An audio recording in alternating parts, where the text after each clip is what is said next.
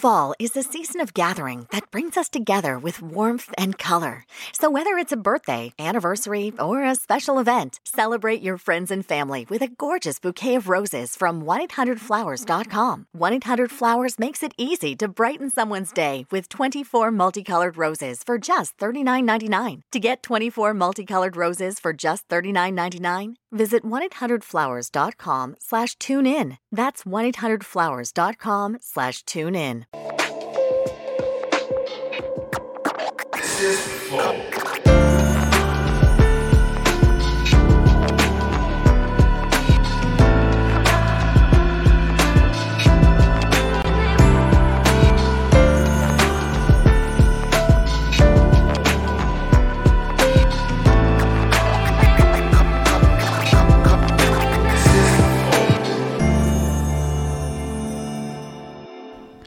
Estamos começando mais um Flow. É, eu sou o Monark, do meu lado o Igor.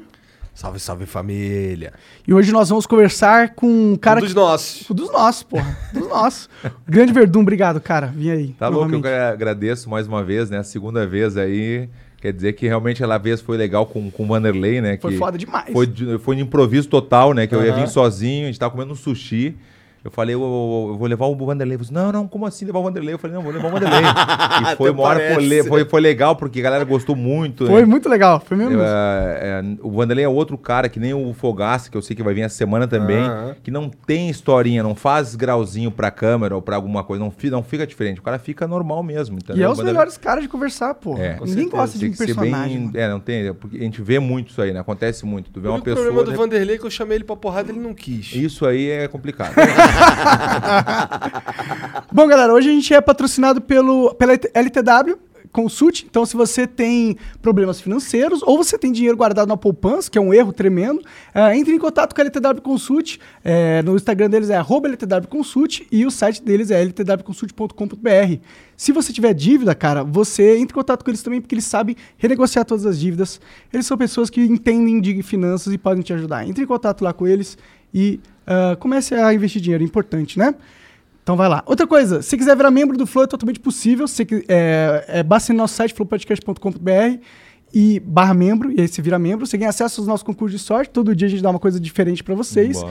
Tem uma camiseta chavosa do Flow aí e tem um gift card da nuvem de 100 reais pro Xbox, tá bom? E tem essa moto elétrica foda aí, da Green Motos Elétricas, que a gente tá sorteando há um tempinho já. Não, estamos com... Concursando, concursando, é verdade. É um concurso de sorte. Então vai lá, vira membro, mano. Não perca essa oportunidade que é foda. Manda o emblema de hoje. Qual que eu quero ver se tá foda? Que Caralho, olha isso? só. Tá aí da sim, hora, agora mano. levei fé, hein, dos nossos. Porra, e o, o amigo pegou leve na tua orelha ali, que ela tá bem mais destruída. Botou até um, botou um tecladinho bonito, né? O teclado, É, né? Um tecladinho, tecladinho. Fazer semana que vem fazer o teclado Tá, novo. tá parecendo o The Rock aqui, ó. Não, não, tá. Deus hein? Ficou legal mesmo. Quem, foi, quem faz isso aí, meu? Esse daí foi o Lipe Nero. Felipe Nero, é. Ah, O o Felipe Nero é foda, sempre pô, faz coisa Obrigado aí, boa. ficou muito legal os nossos. Não quadros. tinha da última vez que você veio aí, né? Essa parada de emblema. Não tinha, não tinha. Achei muito legal, velho. Bom, e se a galera quiser resgatar esse emblema, é no nosso site, flowpodcast.com.br barra resgatar. E não precisa pagar nem nada, é só você criar uma conta lá, de graça pra todo mundo. O código é de, dos nossos. Não, do- dos, dos nossos. Dos, Dos nossos. Dos nossos. Dos nossos. Dos nossos. Dos nossos. Essa gíria é boa, né, Zan? É muito boa. É boa essa gíria, né? É Ainda bo- mais é- quando você fala, tá ligado? É, mas é bom também, tem vários ah, momentos assim dos nossos. Por exemplo, assim, dos nossos, é quando é dos nossos, mas também quando tu conhece muita gente, tu não sabe o nome do cara. Pô, dos nossos é foda, hein? Porque muita gente vai falar contigo, e aí, lembra de mim?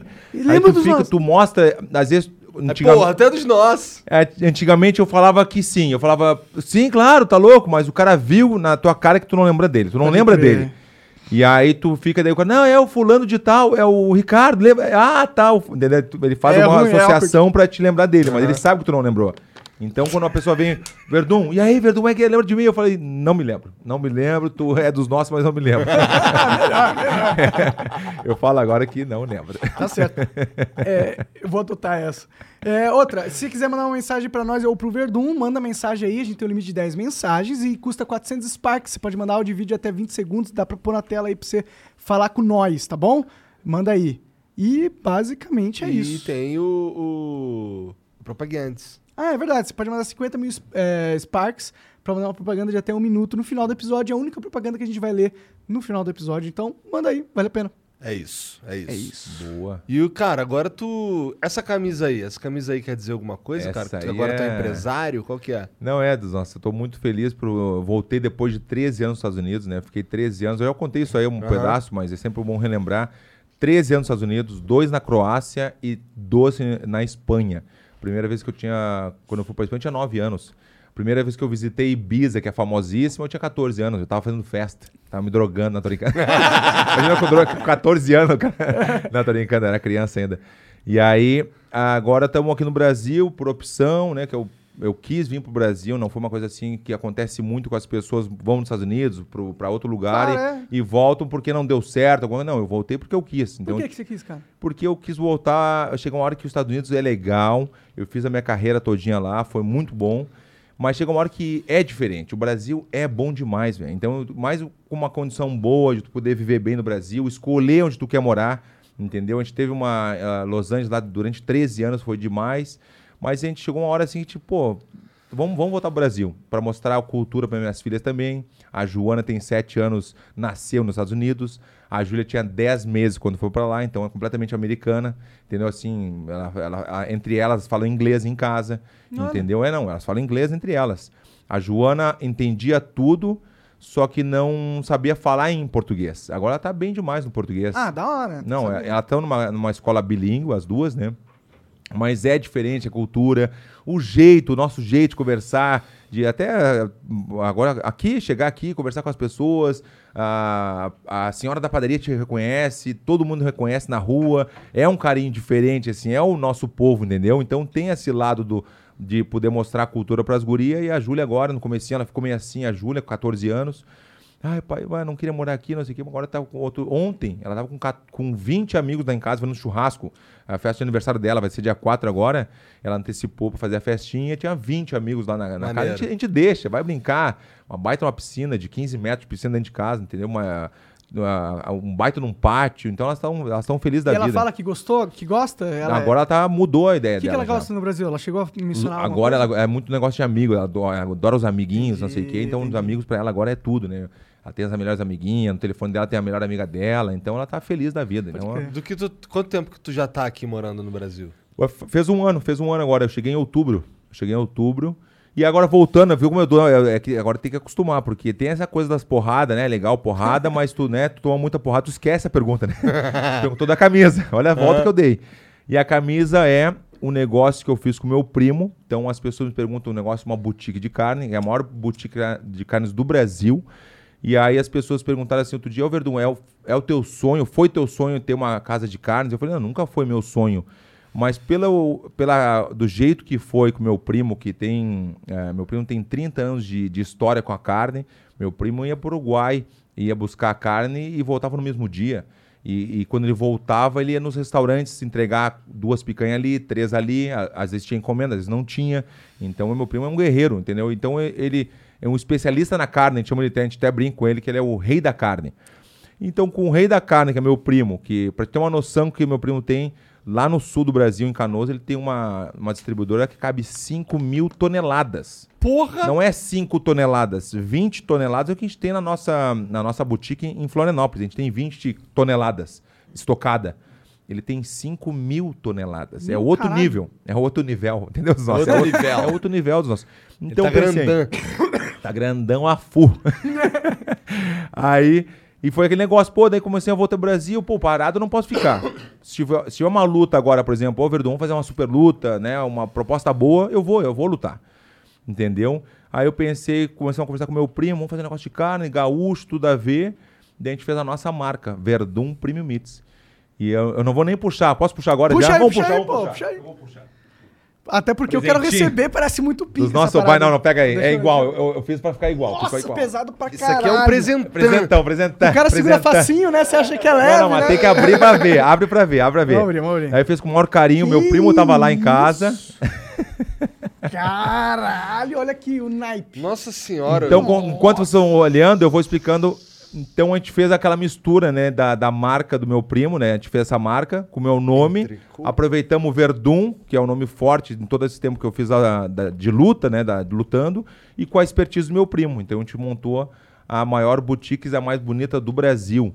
né? E eu digo isso porque as pessoas entram na nossa boutique, tem 500 metros quadrados, as pessoas não acreditam. Falam, mano, Verdun, isso aqui é, é outro nível. Abre, É qual é o nome da boutique? É Verdun Premium Meats. Premium Meats. Pro- Não, ver, e agora, que, é que é agora que a gente tá falando nisso, eu falei com, com o Luiz, o Luiz é do- nosso produtor, e avisei, olha só, vou falar aqui para todo mundo ouvir. Quando rolar um final de ano e rolar uma festa do Flow, 50, 100 pessoas, eu sei que a equipe é grande, é comigo a bronca. Patrocinado pela Verdun Primito. Isso aí é 100%, não tô brincando, tô falando aqui para todo mundo ouvir. E é que essas carnes Verdun, aqui. são 100 pessoas. Eu vou mandar 50 quilos de carne. Verdun, são 150, vou mandar 70. Entendeu? Tem que ser mais ou menos assim, né? Mais ou menos um quilo, um pouquinho menos por pessoa.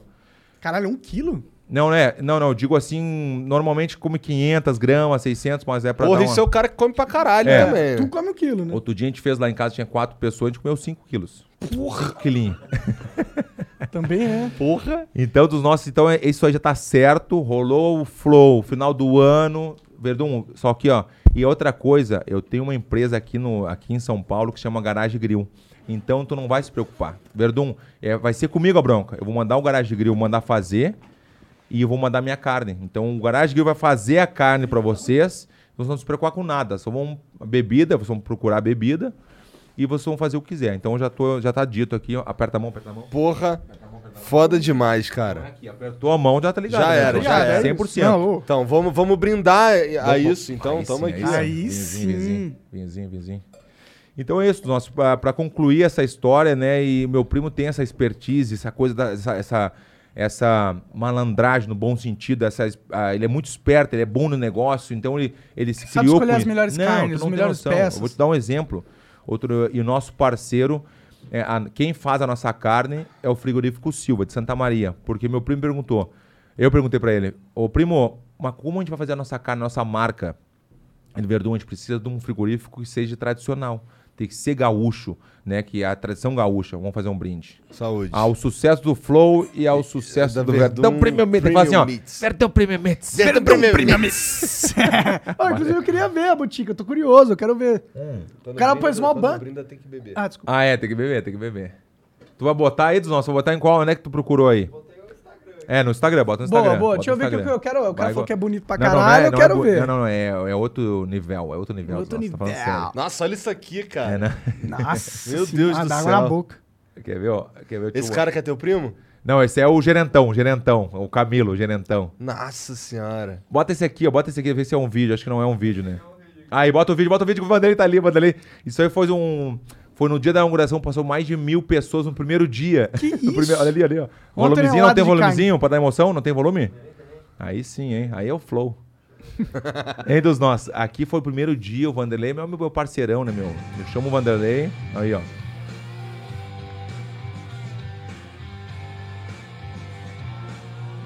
Olha lá, olha lá dos nossos. Ah, Aqui chique. só tem mil quilos. A gente tem 20 qui- ah, ah, toneladas embaixo, lá na câmera fria. Entendi. Aí, ó.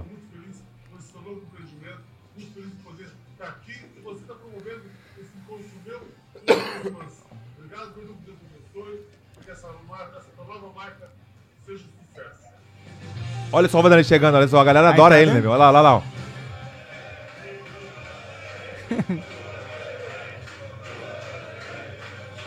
E tem a nossa parrilha tem 890 quilos.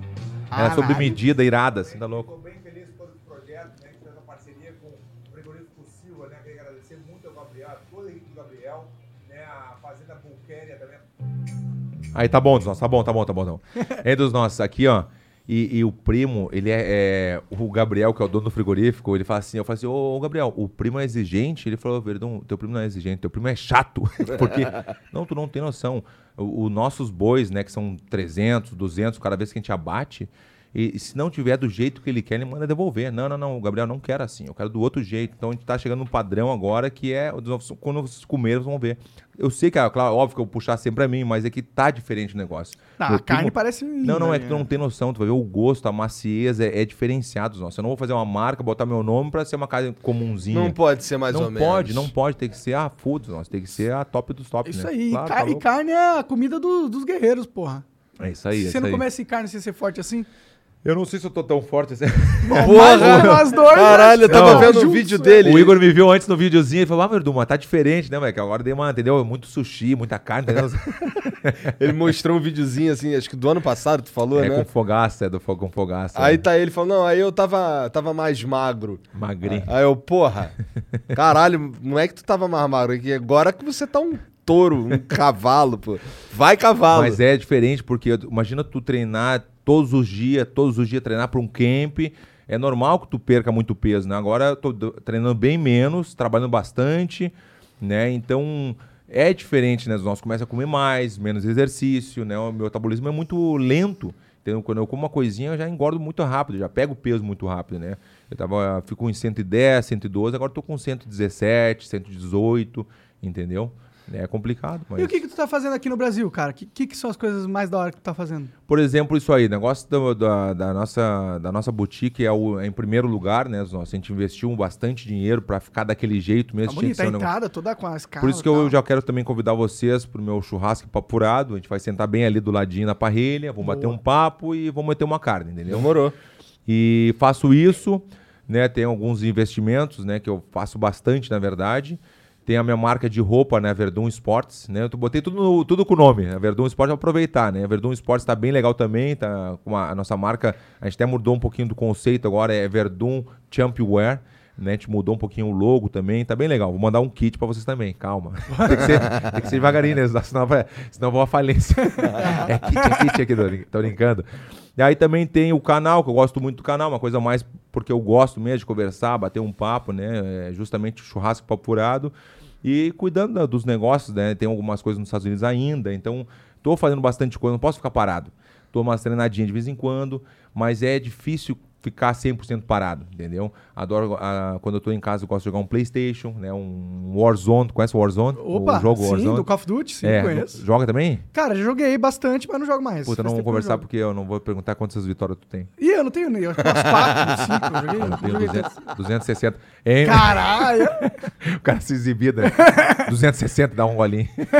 260 de 2 mil tentativas, pô. Não, é não, pior que é verdade, é 6 mil tentativas. 6 mil. Porra. 6 mil, velho. Eu já joguei 6 mil vezes. Ah, todo mundo começa ruim, né, pô?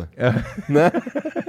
Mas o cara esculacha o parceiro. né? Tu, tu é, se sente é, a mesma energia quando você tá competindo num jogo do que quando você tá. Não, não deve ser a mesma, né? Porque não Mas tem vou te alguém falar que te eu matar. entro num jogo, velho. Eu fico de duas, três horas, às vezes quatro. Eu fico quatro horas jogando, às vezes, de noite, quando eu tô descansando, depois de tudo que eu fiz durante o dia. Chego ali, fico ali, mando, Alexa, apaga as luzes. Daí apaga tudo. Caralho, só- maneiro. Aham, daí fico só eu ali quietinho, com o fonezinho Tu e tem entro. aquela casa e inteligentaça? Hã? A sua casa é inteligentaça? Isso, isso, isso. Só luz? É tudo, é tudo, televisão, é, é tudo. Porta automática? Manda o cachorro, fala, Alexa, manda o ca- o cachorro calar a boca, o cachorro cala... É pre- a Alexa dá um tapa no cachorro, nunca tinha visto isso. Não. Não, apaga a luz da piscina, não sei o quê. Daí, eu, Alexa, eu quero a onda na piscina. Aí vem a onda, aquela onda da piscina. Não, Caralho! Não, não vou nem falar isso, eu não vou, não vou falar sobre a onda da piscina, não vou falar. Por quê? Você que faz onda, cara. É Não, sério. não, é brincadeira, é brincadeira. é Ah, brincadeira. Não, daí o cara tá Falei, muito... porra, cara Eu tá- acho que é verdade e agora ele vai meter essa daí. É, tô achando também, viu? Então, um Maneiro. pouquinho de tudo, nós, porque realmente depois de nessa vida corrida que a gente tem, né, de, ah, de treinamento, né, o- não sei se vocês viram agora, o Glover acabou de ganhar, o Glover Teixeira, foi campeão agora, né, o evento que, que eu faço parte, que é o PFL, três foram campeão, cada um ganhou um milhão de dólares. Caralho. Agora, quarta-feira passada. O que que é Que PFL? dia é hoje? Hoje é? Hoje é segunda-feira. Segunda, é né? quarta-feira passada eu fiz uma, ali na, na Verdun Premiers, é porque eu sou embaixador do PFL. PFL é uma, é uma liga? É, é o UFC, PFL, Bellator, Tá. então é uma liga. E essa é por campeonato, entendeu? Então teve a final, as finais, foram seis finais e tinham três brasileiros. Os três brasileiros ganharam. Caralho. Os três foram campeão, ganharam um milhão cada um. Então eu peguei, e fei- os caras me. Eu sou embaixador, os caras me pagam um salário por mês. Não vou falar a quantidade, esse negócio de quantia eu não gosto de falar. 100 mil. Aí. não, tô brincando. É 50. Aí. é brincadeira, não. Aí fiz uma festa na Verdun Primites, né? Fiz lá 70 pessoas. Olha o Igor. Esse cara é uma figura do caralho. Aí fiz Tu é foda, cara. Dos nós tamo junto. Tu é foda. Tu é um cara que apanhou pra caralho, meteu a porrada nos outros a vida inteira e tem um bom humor fudido. Não, tá louco? É tem, tem, tem que ser assim, velho. Não pode ser. Por que a gente tem que ser diferente? Por que tem que mudar quando a gente fazer uma entrevista, alguma coisa? Ou quando. Não tem, tem que ser natural. E quanto a gente mais ri, a gente vai mais viver. E a, a, a- rir é, é vida, velho. Então é o negócio do humor. Eu adoro humor. Eu já tive um, um bar de comédia aqui, o Beverly Hills Comedy era meu. Ah, é? Entendeu? Só como eu tava longe, tava nos Estados Unidos, não deu muito certo. Entendeu? Daí os caras brincam, porque tem o meu sócio era o Luiz, o Luiz França. Aham. Aí os guri brincam, os comediantes brincam comigo, o Verdun. O golpe que o Verdun mais forte tomou na vida foi do Luiz. foi, foi do Caim Velasco, não, não foi do Luiz. não. Mas é brincadeira, óbvio, né, meu? Outro dia eu cheguei no... Eu fui também naquele, como é que é? O Fritada. Conhece o Fritada? Do, do Diogo Portugal. Eu Foi vi que aí tu faz sempre uma caretinha. Como é, que é aquela careta? Isso. É, ele fez na última vez que ele veio. A caretinha saiu, eu comecei a fazer dos, no nada, quando eu era bem pequeno, porque eu queria fazer o Coringa. Sabe o Coringa do Batman? Aí ficou um chimpanzé misturado com. Entendeu? Ficou um chimpanzé misturado. Ficou estranho, olha só. É estranho, né? Parece o Coringa que levou um chute no saco, tá ligado? Mas vai estar mais pra chimpanzé que Coringa, né, Zó? que figura. Aí é isso, nós tem muita coisa. Eu também tenho que cuidar muito, porque eu falo muito rápido. E eu tenho até que cuidar isso aí, porque como eu morei muito tempo na Espanha, e o espanhol é mais rápido. Eu comentei o, durante oito anos o UFC em espanhol. Entendeu? Então tem essa coisa do espanhol falar rápido. Então, às vezes, eu tenho que me cuidar. Eu sou meio ansioso. Outro dia eu fui no podcast, eu até quero trazer ele aqui, que é o, o Eduardo Correia, o maior bodybuilder do Brasil. Ah, foda. Edu, ah, o cara é dos nossos, legal, vou trazer ele aqui com certeza. Fui no podcast dele, que ele fez o primeiro na academia dele. Ele falou: Ô Verdun, tu fala pra caralho. e o pior que eu falo, eu gosto de Pô, mas conversar. no podcast é a melhor eu gosto de conversar. né? Tem Assim, que conversar, mas pô. eu tenho que me ligar às vezes que eu atropelo as palavras. Então eu tenho que dar uma segurada, entendeu? Entendi. É, tu, tu, mas tu lá nos Estados Unidos, lá tu ia assistir uns, uns stand-up também? Não, velho, não porque o meu inglês nunca foi bom. Meu inglês sempre foi o Tabajara. Sabe É. o Tabajara? Eu vou te dar os exemplos, ó. Eu, o Anderson Silva, a Cris fala bem, só que é meio Tabajara também, né? O Lioto fala bem, só que é meio Tabajara também. Então, tem gente que não vai conseguir falar aquele inglês fluente, que nem minha filha, que nem a minha mulher fala bem, a Joana, a- o mestre Rafael Cordeiro fala bem, o meu mestre, né, que é o... Tu conhece o mestre Rafael Cordeiro, né? Quero trazer ele aqui também. Já ouvi Quero falar. trazer todo mundo. Ué, vamos lá, vamos Não, o conversar. Rafael Você só tá Cordeiro. foda, né? Não, é o fácil. Rafael Cordeiro. O Rafael Cordeiro tá simplesmente treinando o Mike Tyson. O Mike Tyson que convidou ele. Não é vai, vai lá treinar. Não, não. Sim, eu sim. quero treinar com o Rafael Cordeiro. Entendeu? Quem foi que falou isso pra gente? Teve um cara que teve aqui e falou essa parada pra gente. Então eu conheço de nome. Foi o. Foi Popó? Foi o Popó, Uhum. verdade, foi o Popó. É isso aí, imagina. Eu que apresentei ele pro, pro Mike Tyson, eu cheguei a fazer um. Imagina, nossa, a luta te dá um, um negócio diferente de tudo que eu posso imaginar. Eu já fui pra Chechênia, que eu já contei aqui. Eu já fui pra Tailândia fazer filme com, com Mike Tyson e com Van Damme. Tu Imagina, o Van Damme, que a gente olhava quando era o Dagrão, Dagrão Foda Banco, não sei o quê. Quando eu vi, eu tava do lado do cara contracenando.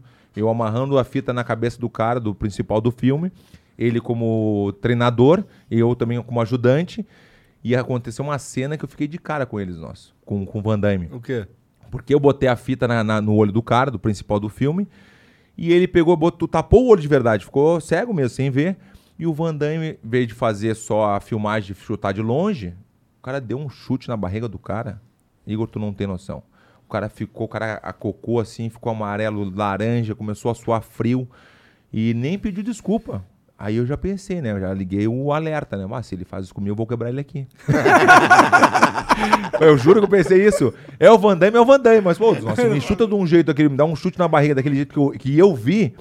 Ele me dá um chute daquele, eu quebro ele todinho, eu piso na cabeça dele. Eu piso na cabeça do Van Damme. Nossa, não é brincadeira, nossa, eu juro. Porque imagina, Porra, deve ter sido um puta chutão do é caralho. que tu não entendeu. É que foi um chute que eu fiquei apavorado. Ele deu na fé de sapatilha ainda, aquela sapatilha de, de ninja. Pá, atravessou o cara. E eu vi do lado, eu falei assim, não pode ser, será que ele errou a distância? Não pode, não, ele é bom, ele controla muito bem, então ele sabe que ele deu, ele deu na fé. Por que, que você acha que ele quis dar? Porque o, o gurizão, o, o, o cara que tava como principal do filme, gurizão, iniciante, não sei o quê. Então acho que ele quis mostrar assim, de repente, de repente rolou uma invejazinha. Entendi. Ah, tu vai tomar aí. Bau, me deu na fé. Dos nossos. Aí eu fiquei de cara. Na real, eu fiquei assim, mas ele faz comigo dos nossos. Eu vou quebrar o Vandam, vou quebrar o Vandam. Imagina, seria uma boa história. Quebrei o Van Damme aquele dia lá. Não, e ele, ele acha, o Van Damme acha que. A gente conversou um pouquinho depois, assim, né? E ele pegou e falou assim: ah, porque o Conor McGregor, sabe o que é um Conor McGregor, né? É, porque ele tem alguma- alguns falhos, não sei o quê. E eu acho que se eu lutar com o Conor McGregor, eu ganho dele. Eu, eu fiz assim, então tá, né, dos nossos. Não- Imagina ele pergunta, como, como é- por que dos nossos? Porra, e assim, tu é o quê? Segundo Dan no bagulho, né? No, no que, assim, qual arte, né? Porque eu faço boxe, muay thai, jiu-jitsu No jiu-jitsu. e wrestling, né? Então posso explicar. Muay thai é a luta em pé. Muay thai, chute, cotovelada, joelhada. É a o mesma coisa que boxe tailandês? É parecido. Depende da. Muda muito a regra, né? Muda bastante a regra. Aí tem, um, ah, tem o, o, o, o box, né? Tem um box, que todo mundo conhece, o box normal. Tem o jiu-jitsu, que é a minha especialidade. Eu comecei com jiu-jitsu quando eu tinha 20 anos. Até as pessoas, como assim? Começou com 20 anos? Começou com. Quando eu era pequeno, não, comecei com 20 anos. Comecei tarde, na verdade, né? Ah, isso é. Eu fico feliz com isso, cara. É. Significa que dá pra um cara de 20 anos ser o Verdun. Porque eu tenho meio, que- Uhum. meio que a, a, a ideia de que os caras que se tornam campeões mundiais, tipo você, são caras que, mano, com seis anos de idade já tava dando porrada no cachorro, sei lá. Sim, sim. Mas, tipo, já era um cara que era apto a isso. Mas você falou que você. Mas você já lutava antes dos 20 Nada, anos? nossa, zero, tu acredita? Eu cheguei a fazer. O meu irmão é capoeirista, né? Meu irmão mora em Los Angeles, né? Sempre me ajudou muito. Mas ele começou com a capoeira, meu irmão. E aí ele me convidou uma vez, eu fui, sempre gostei da capoeira, adoro a capoeira, né? Conheço muitos amigos da capoeira também. E é uma arte diferenciada também, porque é uma coisa que tu tem que estar muito atento, né? Porque é na rua, tu não sabe com quem tu vai fazer. É bem perigoso a capoeira na, na roda de rua. Tem que ter muito cuidado, tem que estar arisco, né? Que eles são muito ariscos, os capoeiristas, né? Daí eu fiz uma vez, mas não era o que eu queria. Daí comecei a fazer jiu-jitsu, por quê? Posso contar a historinha? Pode, pô. A historinha Mas do... antes, rapidão, o lance da capoeira. Eu vou querer saber essa historinha Sim. aí. Mas esse lance da capoeira aí teve um. Inclusive, uma parada que tu fez junto com o Di Lopes que tinha a ver com capoeira. Ah, é é? verdade, velho. Porque o Di, Lo- o Di Lopes pegou e of- ofendeu alguém, ele fez uma piada de capoeira, os é. caras ficaram putos. Aí o Thiago Ventura, os caras dos comediantes, o Verdun, vai dar uma força pro Di Lopes aí. Eu falei, como assim, dos nossos? Não, tem que ir lá no show dele, ele vai fazer uma. Vai dar uma palavrinha pro pessoal da capoeira. Daí eu fui. Aí os caras da capoeira, ele falava as piadas dos caras da capoeira. É, é verdade. Rindo assim, tipo, o bagulho ficou muito tenso. tá Sério, ligado? caralho? Só, só entre nós aqui, mas o, o Di Lopes tava no. Hey, mas não passava nem alfinete no Di Lopes. O quê? Dos nossos tava aqui, ó. Aí eu não dou razão, eu não tiro razão dele, não. Mas o meu, o Di Lopes, por que eu não entendi por que, que apelidaram ele de queixo de cuia? Porque Não entendeu? Entendeu. ah, os caras são foda, queixo de gaveta não cabe, né? Por que gaveta? Não tem nada a ver, velho. Eu não gosto dessa brincadeira, fica botando apelido nas pessoas, né? Que este gaveta é bronca.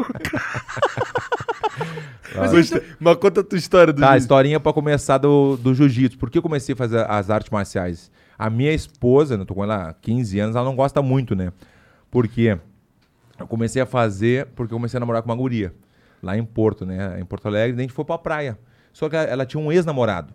E o ex-namorado dela tava sempre junto com a família. Tava sempre na volta, conhecia, todo mundo conhecia ele, porque ficou ela quatro anos com ele, não sei o que, aquela, aquela coisa toda. Ele era amigo da família. Aí um dia a gente tava na praia, um domingo, e tava eu, ela, o irmão dela, o, o ex, né? Cu de cachorro. Aí tava ali, o cu de cachorro, não, os caras saem sem querer às vezes, né? Cu de cachorro é foda. Aí tava ele e os amiguinhos. É Tourette que chama. É, Tourette, né? Aí ele pegou e ele, ele pegou me desafiou assim: Ah, ô Fabrício, nem era Verdun, a galera me conhece como Verdun agora, né? Ô Fabrício, vamos fazer um jiu-jitsu aqui. Eu falei: Que jiu-jitsu? Eu malandro da rua, da praça, né? Eu vivia na praça, né? Eu vou dizer: Que jiu-jitsu o quê? Dos nossos, nem me viu. Né, ela botou uma pilha também. O irmão dela botou uma pilha. Todo mundo, não, vai, vai que tu vai gostar. Eu falei, será jiu-jitsu? O que será que é esse negócio de jiu-jitsu? rapaz? Eu nem sabia o que era. Daí ele foi pro chão e me deu um triângulo. Pá, me deu um triângulo. E eu peguei, não sabia nem bater, não sabia nem como fazer nada, não sabia, né? Daí quando ele me soltou, me deu uma tontura assim, eu falei, puta que filha da puta, rapaz. Pensei pra mim, né?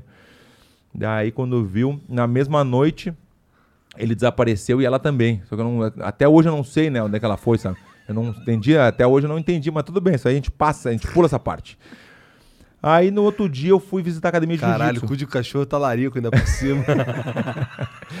Aí no outro dia ela botou uma pilha, o irmão dela também, vai, vai visitar a academia de jiu-jitsu. Daí eu fui na Winner Bering, do Márcio Corleta, meu professor. Daí fui visitar, cheguei todo, todo tímido assim, né? Pô, fui da, da praça, que eu fazia ponta na praça, adorava ficar na praça. Aí fui lá visitar, lá, fui lá, e todo tímido, assim, um cara grandão, também alto, eu era magro, eu tive ter uns, uns 79 quilos, eu tinha assim, mas sempre fui muito alto, né? E aí eu cheguei lá, opa, tudo bom? Meu nome é Fabrício, eu queria fazer jiu-jitsu, mas todo tímido assim, sabe? Todo meio. Daí ele me olhou assim, tem kimono? Eu falei, não, tem kimono, não tem nada. Daí ele, tá, vou te prestar um kimono. Aí me prestou um kimono, eu entrei, comecei a fazer. Os nossos viciei no negócio. Eu fazia, me lembro, a partir faz 20 e poucos anos atrás. Eu me lembro até hoje.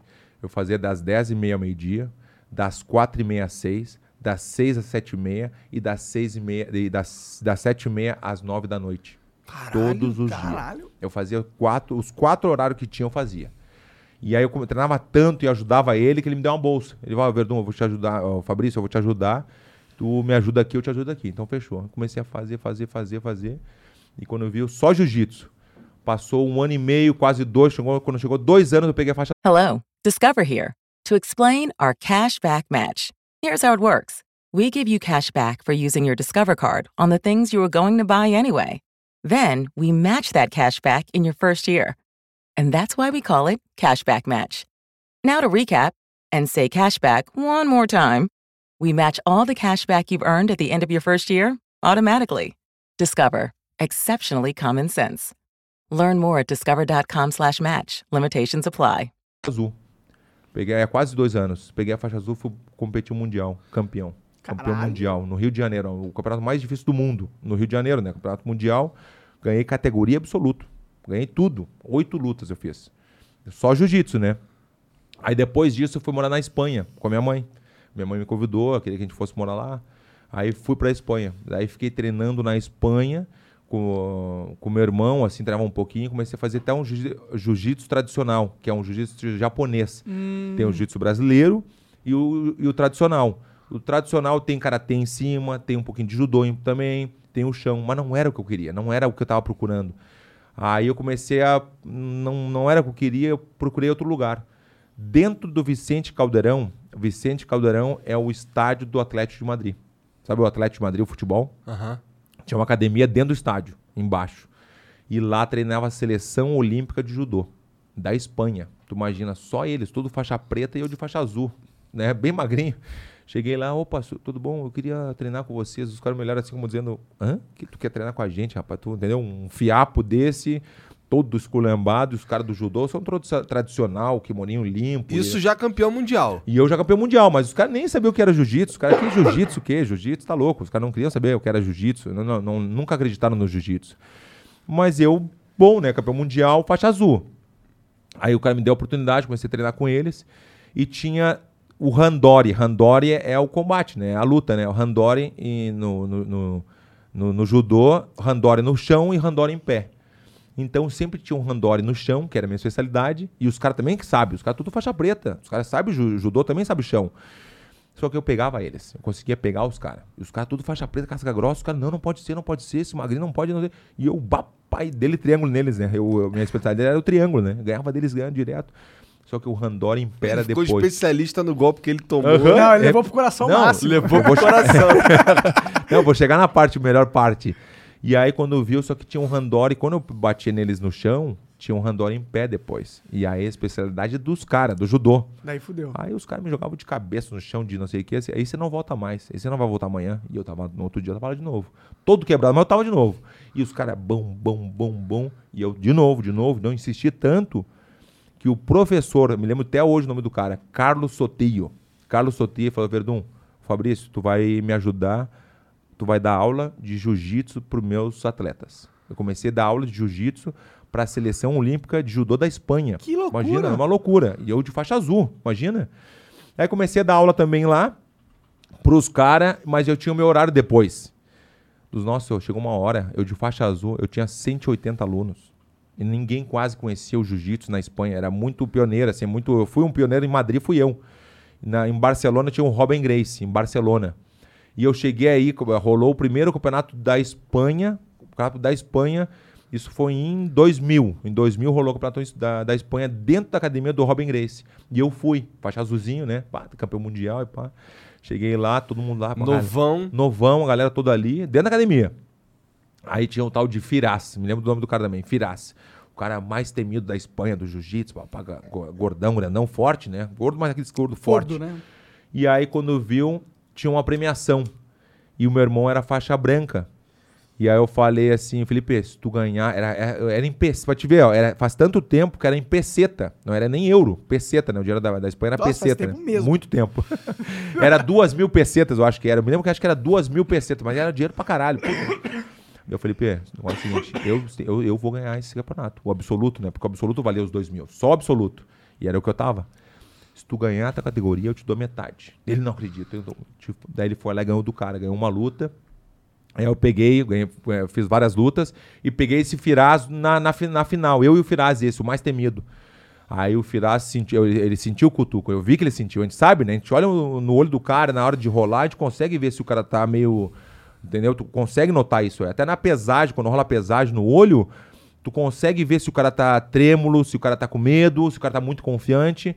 Então por isso que tu sabe quando tu vai perder ou ganhar. Olhando no olho do cara na, na pesagem, tu vê na expressão do cara, na áurea do cara, na energia do cara, tu consegue ver tudo isso. Que loucura isso aí. É, é uma viagem, é uma viagem. Por isso que rola aquela pesagem, tem gente que não olha pro, pro, pros olhos.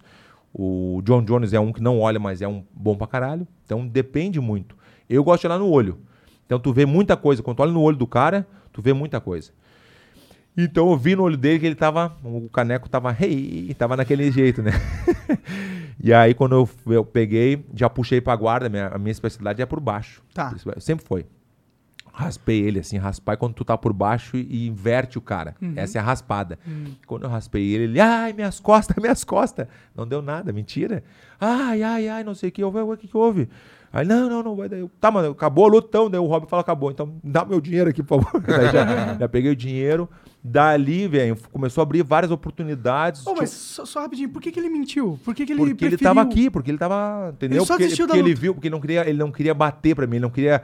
É diferente quando tu dizia, tipo, uma lesão ou por alguma outra coisa que aconte- aconteceu, que tu bateu, o cara te pegar teu braço ou te finalizar e tu bater, puta, vai ficar na vergonha de todo mundo, vai ficar falando, pô, tu Firado bateu pro Verdun. Então, daquele jeito que ele encontrou, sentido, faz ele não bateu, entendeu? Ele não bateu pra mim, ele machucou as costas. Mas todo mundo viu que ele não tinha costa, não tinha tatame fofinho, uma raspada de nada, assim, não tem... O lutador não vai sair de uma luta por causa de uma dorzinha nas costas, pelo amor Mas de Deus, acontece muito porque é, é o caneco. Pode o caneco dá aquela apertada. Rei. Rei. Tem vários tipos de rei, né? Tem o rei de vários tipos, né? Tem o rei, O rei também. caneco. Tem esse rei também, esse rei é foda. e aí dali começou a, a- várias oportunidades. Conheci o Emílio, que é um amigão meu que me ajudou muito na minha carreira, que é espanhol mesmo, de Saragoça, Madrid, Saragoça, Barcelona. Vocês co- conheceram a Europa já ou não? Eu conheci alguns países, mas não, não a Espanha. Então tem assim, Madrid, Bar ah, Saragoça, que é no meio, e Barcelona. Então esse cara é de Saragoça. E ele me contratou, Verdun, eu quero, eu ficou emocionado, eu quero que tu vá lá me dar uma aula, por favor, por favor. Eu falei, claro que eu vou. E ele me falou, quanto cobra? Eu nem sabia quanto é que era. Eu falei, tanto. Falei assim, mas era muito dinheiro. Ele falou, então tá, eu quero, eu quero. Eu falei, pô, deu certo, né? Mas foi sem querer, porque eu falei esse número. Eu falei, tanto, eu, tantas mil pesetas, era mil pesetas, era mais do que eu tinha ganhado. E ele, tá, eu quero, eu quero. O cara me contratava uma vez por semana para ir para Saragoça, Madrid e Saragoça. Por mil pesetas cada semana. Não, não, era mais. Eu falei que era mais, por eu não me lembro quanto é que era, mas era mais. Por semana. Por, uma vez por semana. Eu ia de Madrid, saía de Madrid, pegava o ônibus. De Madrid dava 5, 6 horas de ônibus até Saragoça. Eu chegava da rodoviária, dava aula para ele. A gente ia pro restaurante dele, que ele tinha um, um assador guetária, que era um restaurante de carnes. Imagina, o gaúcho parou em Saragoça, esse restaurante de carne. E aí comia. tu- sabe o que é tapas? As tapas? Não. As espanholas, que é um, é um pãozinho com uma coisinha assim. Nunca, Pode crer. nunca ouviu falar em tapas? Já ouvi Johnson? falar, já ouvi falar assim. E a maior cultura da Espanha é tapas. Tu vai no bar assim. Ô, dos nossos, eu sou do Jacaré lá no Rio de Janeiro.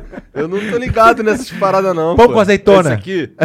é tapas aí, ó. Pô, dos nossos é rápido, né, meu? É. Ele tá atento na conversa, né? sim. É boa, essa gostei, Zó. Isso Parece que as tapas, gostoso ó, é aí. muito bom. Então tu, tu pega uma, um chopinho, tu fica tomando, conversando com os amigos, tem muitos na Espanha, e a galera pede as tapas. Às vezes tu pede só o chopp, já vem uma tapa junto, já vem, porque daí faz tu comer, tu fica com mais sede. o que, que tá indo? Tu pede um chopp e vem uma tapa. Aí, pá! Já toma, toma um de cada lá, pá, pá, duas tapas.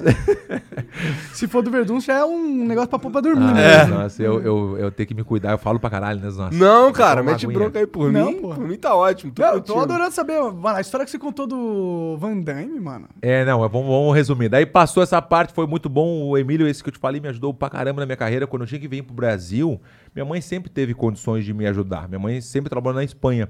Ela tinha condições de pagar tudo, mas eu não queria pedir. Eu não queria, ah, mãe, me dá isso, me dá aquilo. Eu não queria mais. Então o Emílio me ajudava muito porque eu dava aula pra ele e ele falou: Verdun, tu vai pro Campeonato Mundial. Eu falei: Emílio, não sei, não sei se eu tenho condições agora, tem que ter a passagem, tem que ter a. E Verdun, eu te- eh, tu me paga em aula. Eu te dou a passagem, ou a, est- a estadia que tu quiser no Brasil e eu te. Pô, legal. Entendeu? Então o cara sempre foi meu parceirão. Anjo da guarda aí, né? Ele é meu faixa preta hoje, por exemplo. O Emílio é meu faixa preta hoje, entendeu? E ele tem o bar dele lá ainda. O bar dele é famosíssimo lá, a Assador Guetária. E aí foi isso que aconteceu. E então, cada vez que eu vim pro Brasil competir, eu ganhava o Mundial. Mesmo não treinando no Brasil. Eu treinava um mês só aqui com todo mundo e ganhava o Mundial. Então eu já tinha eh, esse talento que tá me ajudando, mas a força de vontade também. Porque o talento é bom, é bom demais, né? Todo mundo tem um talento, né? Mas se tu ficar só no talento, não vai, não, Não, vai muito pra frente. Tem que ir no talento, tem Porque que correr atrás. um cara que tem talento, só que ele também tem força de vontade isso e ele vai te atropelar. É isso aí, é isso aí. Então eu teve essa força de vontade, comecei a fazer jiu-jitsu, aí eu falei, mano, só jiu-jitsu, comecei a campeonato mundial de tudo, na preta, fui campeão na preta duas vezes, daí eu falei, ah, eu quero alguma coisa a mais. Vamos tomar um vinho. Eu falei, eu quero alguma. Hein, Igor, eu quero alguma coisa a mais, né? Eu quero alguma coisa a mais, né? E aí fui pro grappling. Pro grappling é o ADCC, Campeonato Mundial de Grappling. O grappling é sem kimono, sim que nem a gente tá agora, só agarre, né? Só finalização, chave de braço, pescoço. O não vale é bater. imobilizar. Não, é finalizar. O objetivo é finalizar. O que, que é finalizar? Finalizar é tu até tu pedir água. Ah, tá. Eu te finalizei. Tu- Eu te Entendi. peguei o teu pescoço, eu vou te mostrar depois o material. Pega o pescoço, Legal. o cara não aguenta mais, tem que bater. Pegou o braço, vai, se tu não bater, vai quebrar. Tu sabe que tu vai quebrar o braço do cara. Ele também sabe, ele tem que bater. Se ele não bater, vai quebrar. Se tu não bater no pescoço, tu vai dormir. E todo mundo sabe disso, que tu vai dormir se tu não bater. Então todo mundo bate antes, entendeu? Às Pra vezes não dá tempo. Que é mais feio. Então esse é o grappling. Então eu falei assim, vou fazer grappling. Quero fazer grappling, grappling. Olha pra te ver como são essas coisas. Eu tava na- ah, nos Estados Unidos competindo no Pan-Americano de Jiu-Jitsu. E quando viu, não ganhei. Fiquei em segundo e terceiro, acho que foi alguma coisa assim. E aí fui pra academia do amigo meu, que é em Beverly Hills, do Marcos Vinícius. Tava dormindo na academia. Pra te ver, eu tava dormindo na academia do cara. Dentro da academia. Então não tinha uma condiçãozinha, tava daquela coisa, né? Compete com o campeonato, mas dorme ali que não tá tudo certo. Aí quando viu, chegou o Mark Kerr. O Mark Kerr é um cara conhecidíssimo. Hoje em dia não é tanto, mas naquela época era um cara gigante dos nossos, forte demais. Mark Kerr, pô, o Mark Kerr é muito bom, bom de vale tudo, bom de tudo que possa imaginar. Na época era vale tudo, né? E ele chegou na academia do Marcos Vinícius, do nada, gordão, assim, meio fora de forma. Pô, Marcos Vinícius, tem alguém que eu possa treinar que eu vou competir no Brasil com Arona. Sabe quem é Arona também? Já ouviu falar no Arona? Eu vou competir a super luta no ADCC Brasil, isso em 2003. Daí ele pegou assim, não, não tem ninguém, mas o Verdun tá aí, ó. Daí ele olhou assim, daí eu falei, não, mas eu tô indo embora amanhã. Eu falei, né, tava indo pra Espanha de volta. Aí ele pegou assim, não, não, não, Verdun, fica aí comigo, me ajuda nos treinos que eu te pago tua, pra te ficar aí, te pago um dinheiro pra te me treinar. E eu falei, fechou. Daí fiquei mais duas semanas com ele. Tu já era o Verdun? Não era tão, não, não era conhecidão a full, não. Era conhecido, mas não assim pro, no mundo do MMA, isso aí, não. Era mais do jiu-jitsu mesmo, Tá. que é outro mundo, né? E aí ele pegou, me pagava direitinho, eu dormi na academia ai- ainda, né? E aí fiquei mais duas semanas dormindo na academia, lá no chão, me lembro direitinho, no chão da academia. E ele me pagando, eu treinando com ele. E aí, na hora de ir, pra competição, vim pro Brasil, São Paulo, e o cara não me levou. Aí o Marcos Vinícius falou, não, ué, tu não vai levar o Ver- o Verdun junto? Ele falou, não, eu vou sozinho. Não, não, tem que levar. Daí o, o meu amigo botou, não, não, tem que levar o Verdun, o cara te ajudou aqui, tem que levar o cara. Daí ele pegou e, tá, vamos junto então. Daí eu, fui, eu vim junto com ele, de econômica. Aí, mas, era, mas foi, na, foi a época, foi a época. Aí cheguei no Brasil, campeonato irado, aquele mundial, né? Que esse campeonato, o ADCC, é de Abu Dhabi. É o Sheik que promove, o Sheik E que bota dinheiro. Então a categoria é 10 mil dólares. a- o absoluto, né? Que é todas as categorias, são 40 mil dólares. Então é um campeonato a fuder, é irado, é um campeonato mundial. Daí eu cheguei aqui na, no Brasil, né? Em São Paulo, a gente tá em São Paulo, né? Tava em São Paulo. E aí, quando eu vi, eu tô no hotel lá, eu com ele acompanhando como coach, eu só como coach.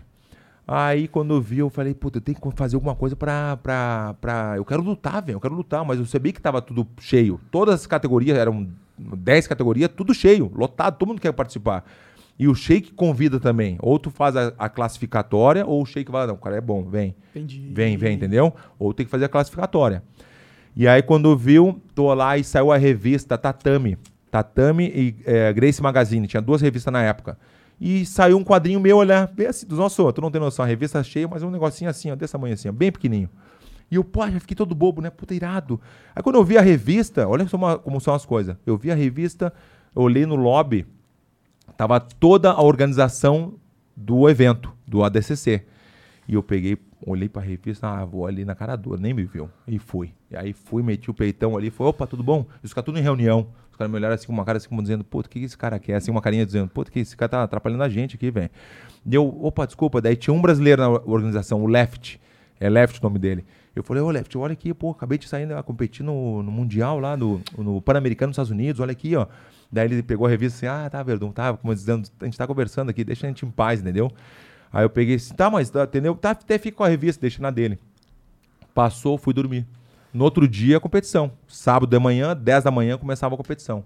Eu era umas 8 e meia, vou tomar um café. Vou tomar um cafezinho, tô lá no café lá.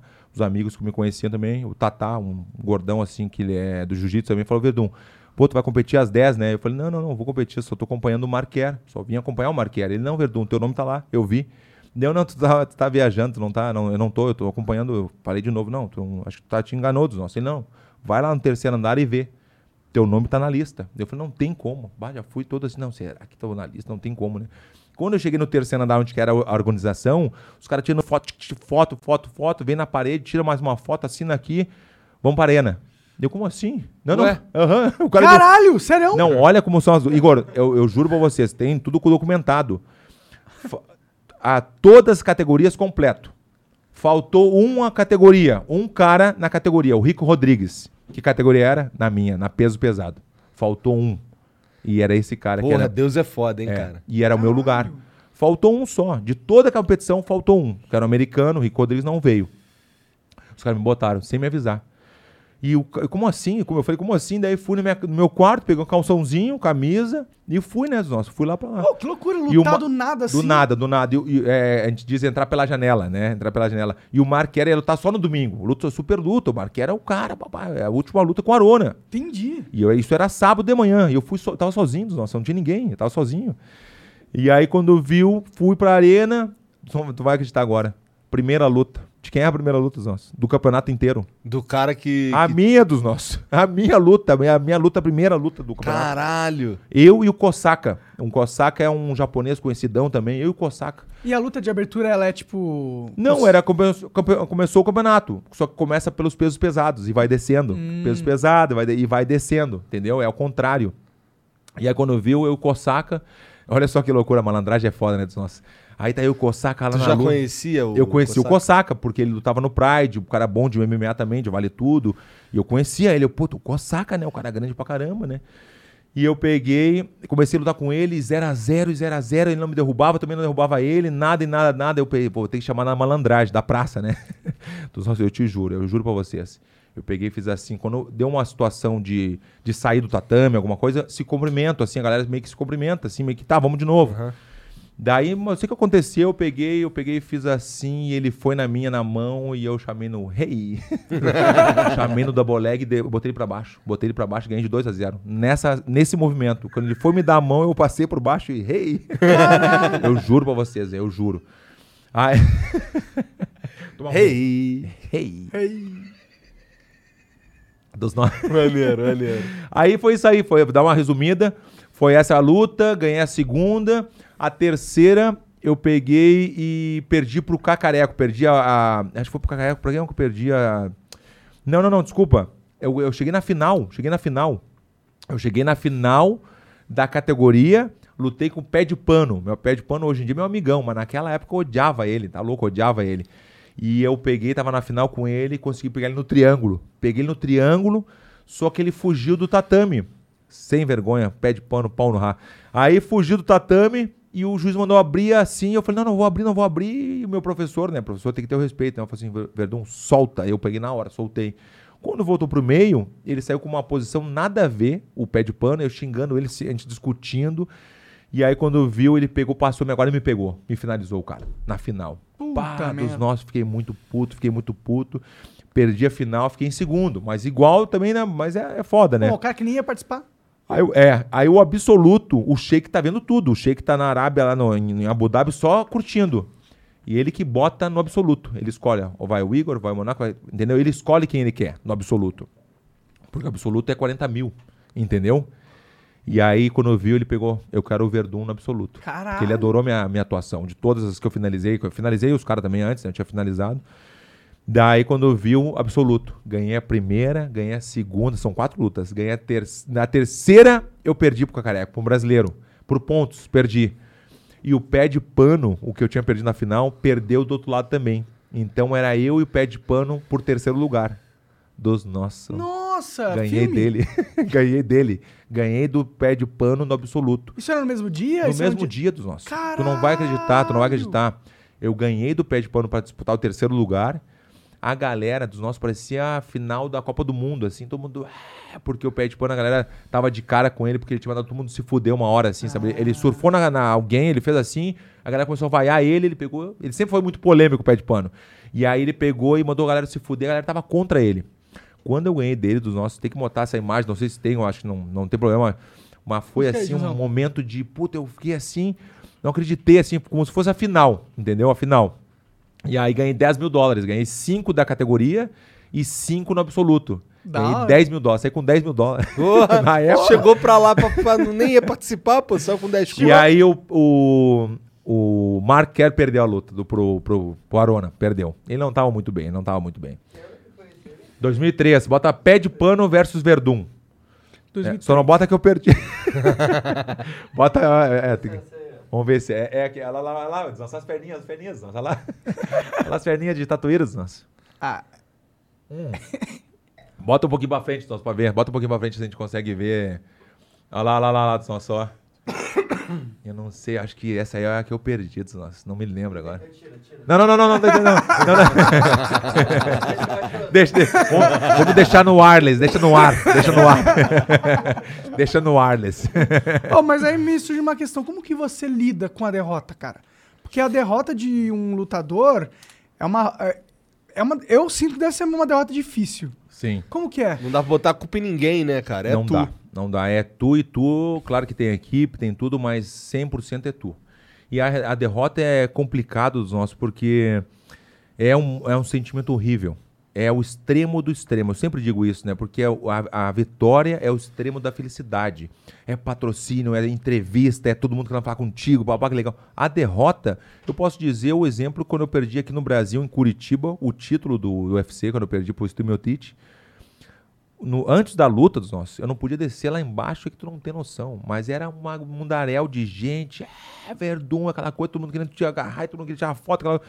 Eu perdi dos nossos. Eu desci para ir tom- comer um negócio, nin- ninguém no hotel. Ninguém, ninguém, o cara nem te olha. Tinha um repórter, tinha um repórter que me, sempre me encheu o saco. Quando eu saí da luta, quando eu perdi, ele me olhou com uma cara e eu pensei, ah, acho que vai me entrevistar, né? Eu fui em direção a ele, ele pegou e virou o rosto. Virou o rosto, como- é, virou o rosto como dizendo, não, não, não, não é tu que eu vou entrevistar, não. Hoje não é tu, não. é, mas é assim. Então a derrota é horrível, mas ao mesmo tempo tu tem que aprender naquele momento ali, entendeu? Tem que... E também não ache que quando tu perde, tu tem que estar na, na academia segunda-feira. Porque rola esse papo, não, perdeu, tem que estar na academia segunda-feira. Eu não acho isso. Se tu ganha, tu tem direito a uma semana de descanso, duas semanas, o tempo que tu quiser. A derrota também, tu necessita do descanso. Tu tem que descansar, entendeu? Trabalhar Só porque tu perdeu, tu tem que co- começar a treinar. Não, tu precisa descansar, tu, tem que, tu, tu merece aquele descanso, entendeu? Então as pessoas às vezes erram nisso aí, eu, eu acho, né? Pensando agora depois de muito tempo de experiência, não, tem que treinar na segunda. Não, eu vou descansar. E tu, tu precisa pra cabeça, como tu falou, tem que precisa. Então é um sentimento muito estranho, mas às vezes é necessário, às vezes não tava pra ti, tu não treinou o suficiente e tu sabe disso. Uma lesão, tu não treinou por, por um problema da família, o que for, não interessa. Então, às vezes, acontece sentimento horrível. E, e como eu te falei antes, e quando tu não treina bem, tu sabe que tu vai perder. É, é horrível isso também. Tu, a- a- mesmo tu tendo aquela psicológico muito forte, que eu digo que a, a melhor combinação para ser um campeão, que eu já, eu já tive várias vezes isso, é o corpo e a mente, entendeu? Se tu tá com a tua cabeça boa e o teu corpo não responde, não adianta nada.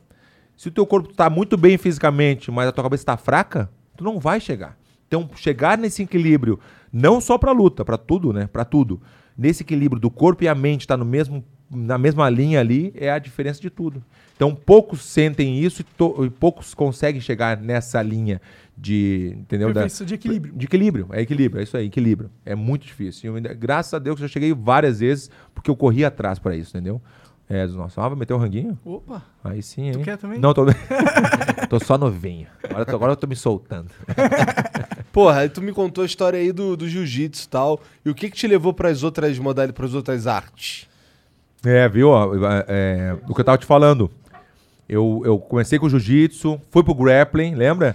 E aí eu queria ver, eu queria testar como é que era o MMA esse, né? O MMA que eu, eu via o, o, o Vanderlei no Pride, o, o Minotauro no Pride. Pra te ver, eu via os caras, admirava os caras, e hoje em dia o Vanderlei é meu irmão. Isso depois, da, depois do Vale Tudo. Depois, é, eu, eu, eu já lutei no, no Japão também várias vezes. né? Eu lutei no Pride, que era o mais dete- desejado do mundo. Eu lutei sete vezes no Pride. Eu já fui 12, acho que 12 vezes pro Japão já, assim, uma- é, é impressionante. O Japão é diferenciado.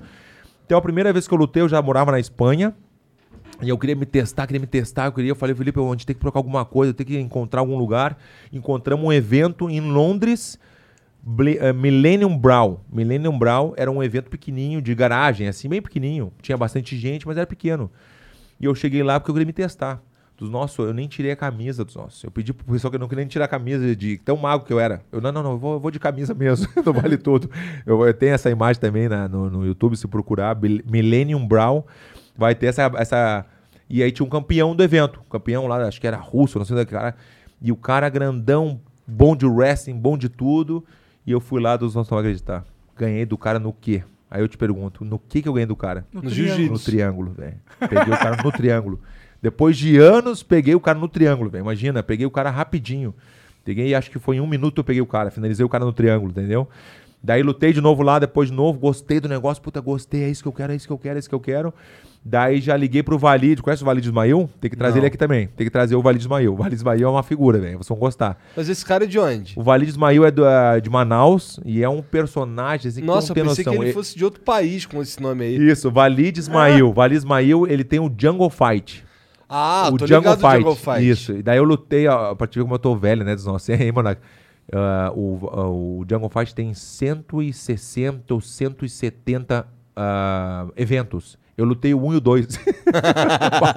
dos nossos eu lutei o 1 e o 2. Tava lá no comecinho. Dos nossos eu lutei um e dois lá em, acho que foi em 2003, eu acho que foi também. Foi em 2003 que eu lutei.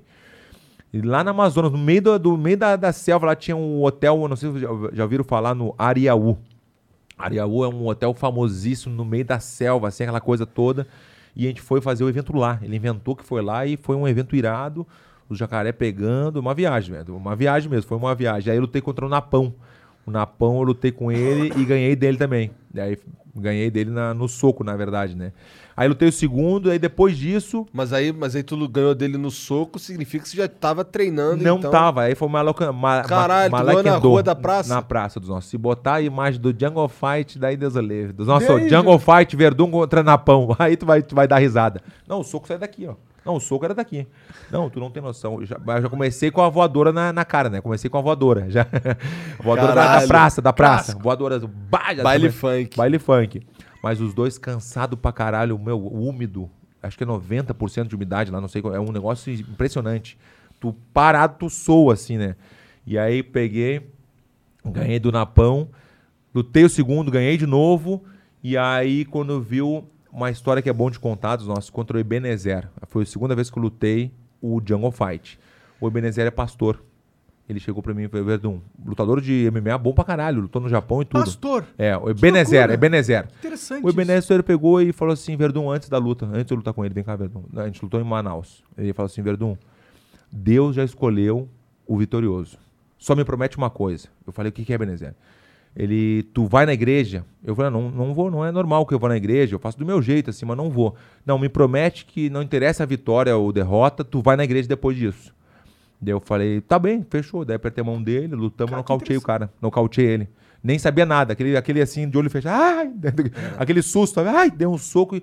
Nossa, eu cortei sete pontos na orelha do cara, assim, ó. Sete pontos na orelha o cara tomou.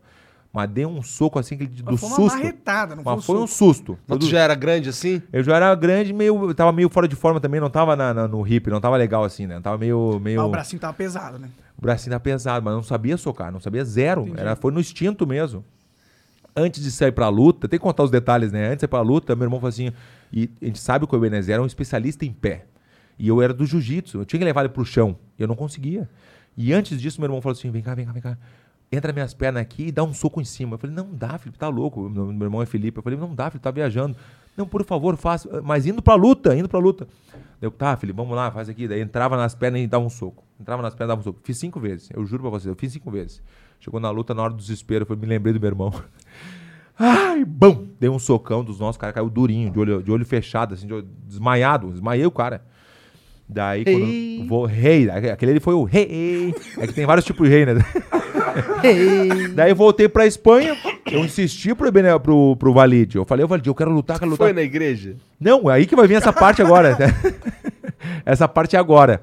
Voltei pra Espanha. Tô na Espanha lá, feliz, né? Da vitória, né? Na Espanha, lá no centro da Espanha. Aí foi uma igreja irada lá, igreja assim, bonita. Eu me lembrei, pô, o pediu, né? Eu entrei na igreja. Me rezei lá, sentei do meu lado, rezei do meu jeito. Pá, agradeci todo mundo, não sei o quê, mas não, não rezei, eu, eu rezei do meu jeito, acabou. Fui pra casa dos nossos, eu juro pra vocês. Tocou o telefone. Tocou o telefone um japonês me ligando com tradutor.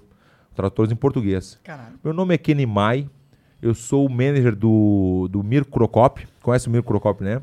Eu sou o e eu preciso da tua ajuda. O Mirko vai lutar no Japão, vai lutar com o cara do Hello, this is Discover, and we take customer service very seriously. We know that if you have a question or concern about your credit card, that's a serious matter, and you need to talk to a real person about it. So we offer around the clock access to seriously talented representatives in the USA. Again, it's a serious endeavor. The only funny thing about it is Bob. If you call us and Bob answers, you're in for a treat. Get 100% US based customer service and talk to a real person day or night. Discover exceptionally common sense. era, acho que com, com o irmão do Fedor, e eu preciso da tua ajuda. Tu pode vir na Croácia ajudar ele? Eu falei, como assim? Eu parei. Eu fecho, eu te faço uma, uma proposta. Eu, tu ajuda o Mirko Krokop e eu te dou um contrato de três anos no Pride. Eu falei, hã? No Pride? O que- Onde eu mais queria era no Pride, todo mundo queria, né? Daí eu falei, pô, eu aceito. Daí ele falou, então o negócio é o seguinte, eu tô indo pra Espanha, eu vou aí pra assinar o contrato contigo. Eu tô indo pra Espanha. O, Caralho. o, o manager, o, o, o Kenny Mai, que é conhecidíssimo, o Kenny Mai, veio, tava no hotel, eu fui até o hotel dele, mas aquela coisa, né? Pô, que loucura esse cara, tava meio assim, né, cara? Eu, eu da praça, meu irmão também, a gente, ué, esse cara tá meio estranho, rapaz, que que é isso? Daí quando viu, tirou lá o negócio dos nossos, assinei o contrato na- no lobby do hotel, e ele puxou 10, um paco de 10. Ó, isso aqui é pelo, pela tua assinatura do, do contrato. Me deu 10 pila, assim, aquele, aquele 10 pila que tem fechadinho, sabe? Aham, Coisa de mafioso máximo. Aí eu peguei assim, falei, vambora, Felipe, vambora. Já falei pro meu irmão, ele, vambora, Felipe, vambora. sabe quando tu, tu ganha um dinheiro que tu não sabe se é verdade? Ô, Felipe, vambora, vambora, vambora. Aí já pegamos, já largamos já, mas que loucura esse cara, rapaz. Aí deu tudo certo, me ligou depois, me mandou direto pro Japão pra treinar o Mirko no Japão. A gente ficou durante um mês, eu e meu irmão juntos, ajudando o Mirko. O Mirko, O Mirko é maneiro? o Mirko é, é de lua. Eu morei dois anos com ele. Ele é aquele cara assim. Ele vai estar assim com a gente, dando risada, mas ele chega meio, meio virado da, dos olhos já, ele vai ficar estranho, entendeu? Ele vai ficar meio revoltado, meio. Se mexesse na luz, ele é meio maniático, assim, sabe? Se mexesse na luz antes que ele gostava de deixar a luz meia boca, ou o ar-condicionado, o que fosse, ele ficava puto. Então tinha várias, não gostava de perder no basquete. Antes de começar o treino lá na, na Croácia, era 3 contra 3. Ô meu, a casa do cara, dos nossos, uma mansão, tinha um tatame de 200 metros quadrados. Na época que ele lutava no Pride, era ringue na casa. Dentro da casa tinha um ringue. E musculação tinha tudo, tinha tudo. E cesta de ah, sauna, cesta de basquete, tinha tudo. Aí quando viu, ele perdia, ficava puto, né? Ele ficava, quando ele tava perdendo, ele, ele pegava, tá, mas vamos treinar. Entendeu? Ele não deixava acabar o jogo. Merda. Quando ele tava ganhando, acabava o jogo. Pô, 21, alguma coisa assim, ele, pô, fechou, 3 contra 3, sempre ele pegava os maiores, né? Eu era sempre do time contrário. E aí, quando ele tava perdendo o jogo, ele pegava a bola, tá bom, vamos treinar. Entendeu? Então eu não gostava de perder, não gostava de perder. Tem várias historinhas também de lá. E onde é que eu tava mesmo, Zonça? Onde é que eu tava? É que tu foi treinar o Mirko. É, não, mas foi, eu pulei um pouco. Não, daí tá. Aí eu fui treinar o Mirko na. Daí treinei o Mirko e a gente lutou no mesmo evento no Pride. O primeiro evento que eu lutei, eu lutei com o Mirko junto com ele. Ele lutou uma luta, eu lutei outra. Aí ganhei a. Acho que eu perdi a primeira. Eu perdi a, a- Não, eu ganhei a primeira, perdi a segunda e ganhei todas depois. Não, eu perdi uma pro Minotauro. Eu lutei com o Minotauro lá. Então foi um sonho. Daí, depois dali, o, UFC comprou o Pride. Entendeu? Que deu aquela abafada, né? O, o Pride tava lá em cima, o UFC tava aqui, os caras estavam com dinheiro, foram lá e vap, compraram o Pride.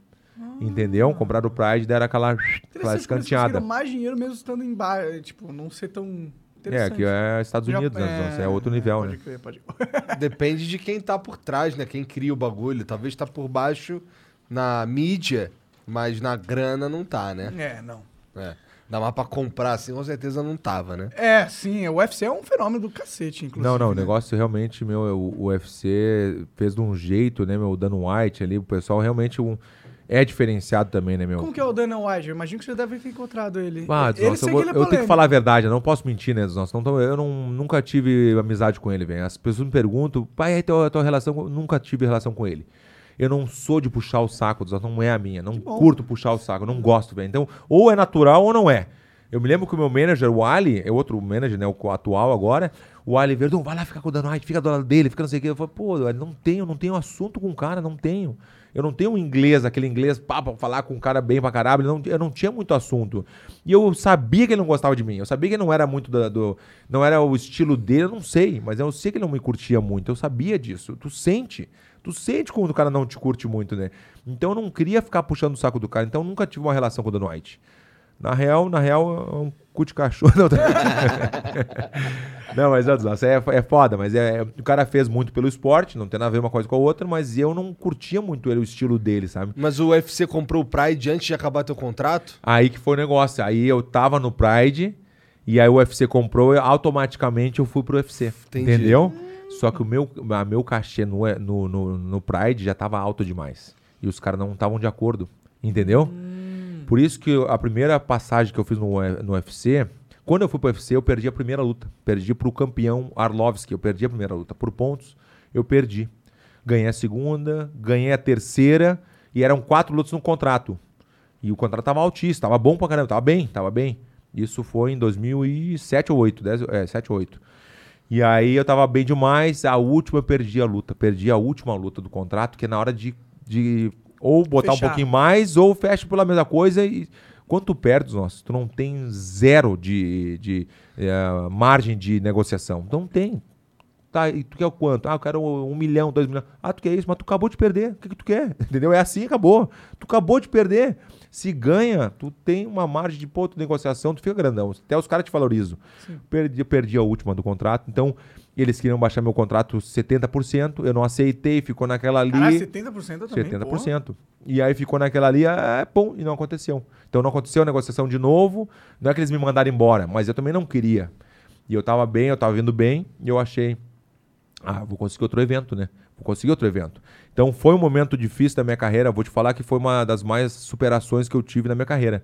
Porque aquele momento que eu perdi o contrato, eu tava no Brasil com a minha mulher, minha fi- a minha mulher tava grávida, entendeu? E o momento assim meio, puta, eu tenho um dinheirinho guardado, tenho, mas, entendeu? Não tô trabalhando, tô desempregado, não tem nenhum evento. Não vai durar pra sempre esse dinheiro. É, e, a- e eu queria treinar com o Rafael Cordeiro. O Rafael Cordeiro é meu professor, né? Eu queria treinar com ele. Eu já tava na shootbox também, na, na- em Curitiba, treinando. Daí, só que na shootbox em Curitiba, ele foi embora. Meu professor foi eu quero embora. ver um vídeo na Shootbox um- uma vez. Ah, é? É, é? Eu fui lá uma vez. É irado, velho. Era muito legal. E até, até hoje existe a shootbox com o mestre Rudimar, né? O mestrão que se chama, né? E aí o, o mestre Rafael Cordeiro foi embora para os Estados Unidos. E aí eu fiquei na, puta, eu queria treinar com o mestre. né? Aí minha mulher falou assim, porque eu não tinha essa coisa de todo mundo tem. Tu tá aqui, tá aqui, tá aqui. Eu também agora, por exemplo, eu tô aqui, eu vou para casa e acabou. Ficou a família. Eu não tinha isso, porque eu treinava em Curitiba e a minha família estava em Porto Alegre. Então não tinha essa coisa tão básica. Ir para casa, trabalha, vai para casa. Não tinha. Faz semana. Isso faz uma falta fodida. Put- não, tu Nossa não tem noção. Tu não tem noção. E es- estraga o cara assim, o cara fica mal de cabeça. Aí não tinha essa coisa tão básica, né? Ué, minha mulher chegou. Vamos fazer assim, ó. Tu vai ficar com a gente, tu tu vai treinar com o melhor do mundo, vamos morar nos Estados Unidos. Eu falei, como assim, Karine? Vamos, ah, vou morar nos Estados Unidos. Ela deu ideia. Aí eu pensei bem, falei com o Rafael Cordeiro, com o mestre, né? E ele falou, fechou, vem, vem que eu tô te esperando. Fui. Mas só que eu- quando eu fui dos nossos, eu cheguei, pô, Estados Unidos, aquela coisa, né? Tudo. Puta, é uma, é uma emoção, né? Chegar nos Estados Unidos, tudo bonitinho, tudo 20 dólares, 19, É, promoçãozinha. não, é tu tá com um dinheirinho guardadinho ali. Mas nos Estados Unidos tem que comprar um carro. Tu tem que comprar um carro, porque não é luxo. é Tu tem que ter um carro, porque é tudo muito longe. Você sabe, né? Que é muito longe tudo. Tu morou onde? Los Angeles? Eu morei em Los Angeles. Aí o, mestre é tão parceiro, o meu, meu mestre, Rafael Cordeiro, ele saiu do apartamento dele onde ele estava para eu ficar e pegou outra casa, porque ele tinha crédito. Porque nos Estados Unidos tudo funciona com crédito. Se tu não tem crédito, tu não faz nada. Tu não, aluga tu não aluga uma casa, tu não compra um carro. Tem que ser no crédito. Ou tu paga assim na, na bucha. E aí cheguei, me deu o lugar, daí comprar os móveis. Ah, comprar sofá, não sei o que, aquela alegria de chegada, né? Ah, é tanto, é tanto. ah, vamos comprar, vamos comprar, vamos comprar. Mas quando viu, começou a acabar o dinheiro, né, dos nossos? Começou, ué, ué, cadê meu dinheiro? Começou a acabar, né? Começou a dar aquela, puta, fudeu, né? E agora, como fazer o quê? Daí, quando viu, e nada de contrato. Eu pensava que chegar nos Estados Unidos, tô bem, vou- alguém vai me contratar. Mas ninguém queria pagar o que eu ganhava. Ninguém queria pagar. Tinha o, o Affliction, que é outra organização, tinha o Strike Force, tinha alguns assim, e ninguém, não, não, não, bah, isso aqui tá demais, não dá, não dá, não dá. Tu veio de derrota também, então, não, entendeu? É bem assim. Então eu fiquei um ano e meio sem contrato. Isso, treinando todos os dias. Eu tinha certeza dos nossos que ia dar a volta por cima, eu tinha certeza absoluta. Treinava todos os dias, bem, bem, bem. Cara, um ano Aí- e meio. É, um ano e meio sem contrato, É nos um Estados teste, Unidos. é um e começou a acabar o dinheiro. te- Chegou uma hora que eu tive que ir pra Europa, que eu tenho um contato na por morar na Espanha, né? Eu conheço muita gente. Fui dar uns seminários para fazer um dinheiro extra. Minha mulher voltou pro Brasil para ficar com a, com, a, com a mãe dela, com a família, né? Que tem uma, uma boa condição também. E aí, quando viu, voltamos. Daí eu peguei, eu falei, o mestre, vem cá, chamei o mestre. É, vamos aceitar aquele contrato. Ele falou assim, Verdu, mas é muito pouco. É como se estivesse começando tudo de novo. Eu falei, mestre, vamos começar de novo, que a gente vai dar a volta por cima. Eu tenho certeza. Eu tenho certeza, mestre. E ele falou assim, eu, tenho, eu também levo fé, porque ele sabia que eu estava muito bem treinado. Ele me treinava todos os dias. E sem ganhar nenhum tu, um tostão, né? Zero. O mestre não ganhava nada, imagina. Um ano e meio eu não tinha dinheiro para pagar o mestre. E ele comigo ali do cara lado. Do apoiou, lado, não, do lado, do lado. Academia que a gente tinha, a, a minha e do mestre, cabia quatro pessoas. Academia era um tatame. É, O mestre também estava recomeçando também a vida dele. Era eu, o mestre e mais três ah, treinando naquele espacinho. Não tinha. Hoje em dia a Kings, que é a Kings MMA que ele construiu, né, que a que a gente fez juntos, né, a Kings. Na boa, nosso, ah, na academia dele deve ter uns 500 atletas. Foda 500 demais. só numa, ele tem várias. Não, a Kings é, se tu bota- falar Kings no mundo da luta, todo mundo sabe. Ah, Kings MMA, Kings MMA, todo mundo sabe. Que lá é uma... Internacionalmente reconhecido. E aí quando viu, vamos aceitar mestre, aceitei. Aí quando viu, eu tava com 106 quilos, bem magrinho, mais forte, fibrado, assim, sabe? Eu Porra, tava, ele bem magrinho assim. os nossos 106, mas tava bem, tava na fibra, tava, porque teve que baixar o peso. Olha que loucura dos nossos. E como eu morei na Croácia, e o Mirko sempre contratava as pessoas para irem, para ajudar ele. Ele contratou um cara uma vez, o agora eu me esqueci, me fugiu o nome, mas contratou um cara americano. O cara ficou dois meses com a gente lá.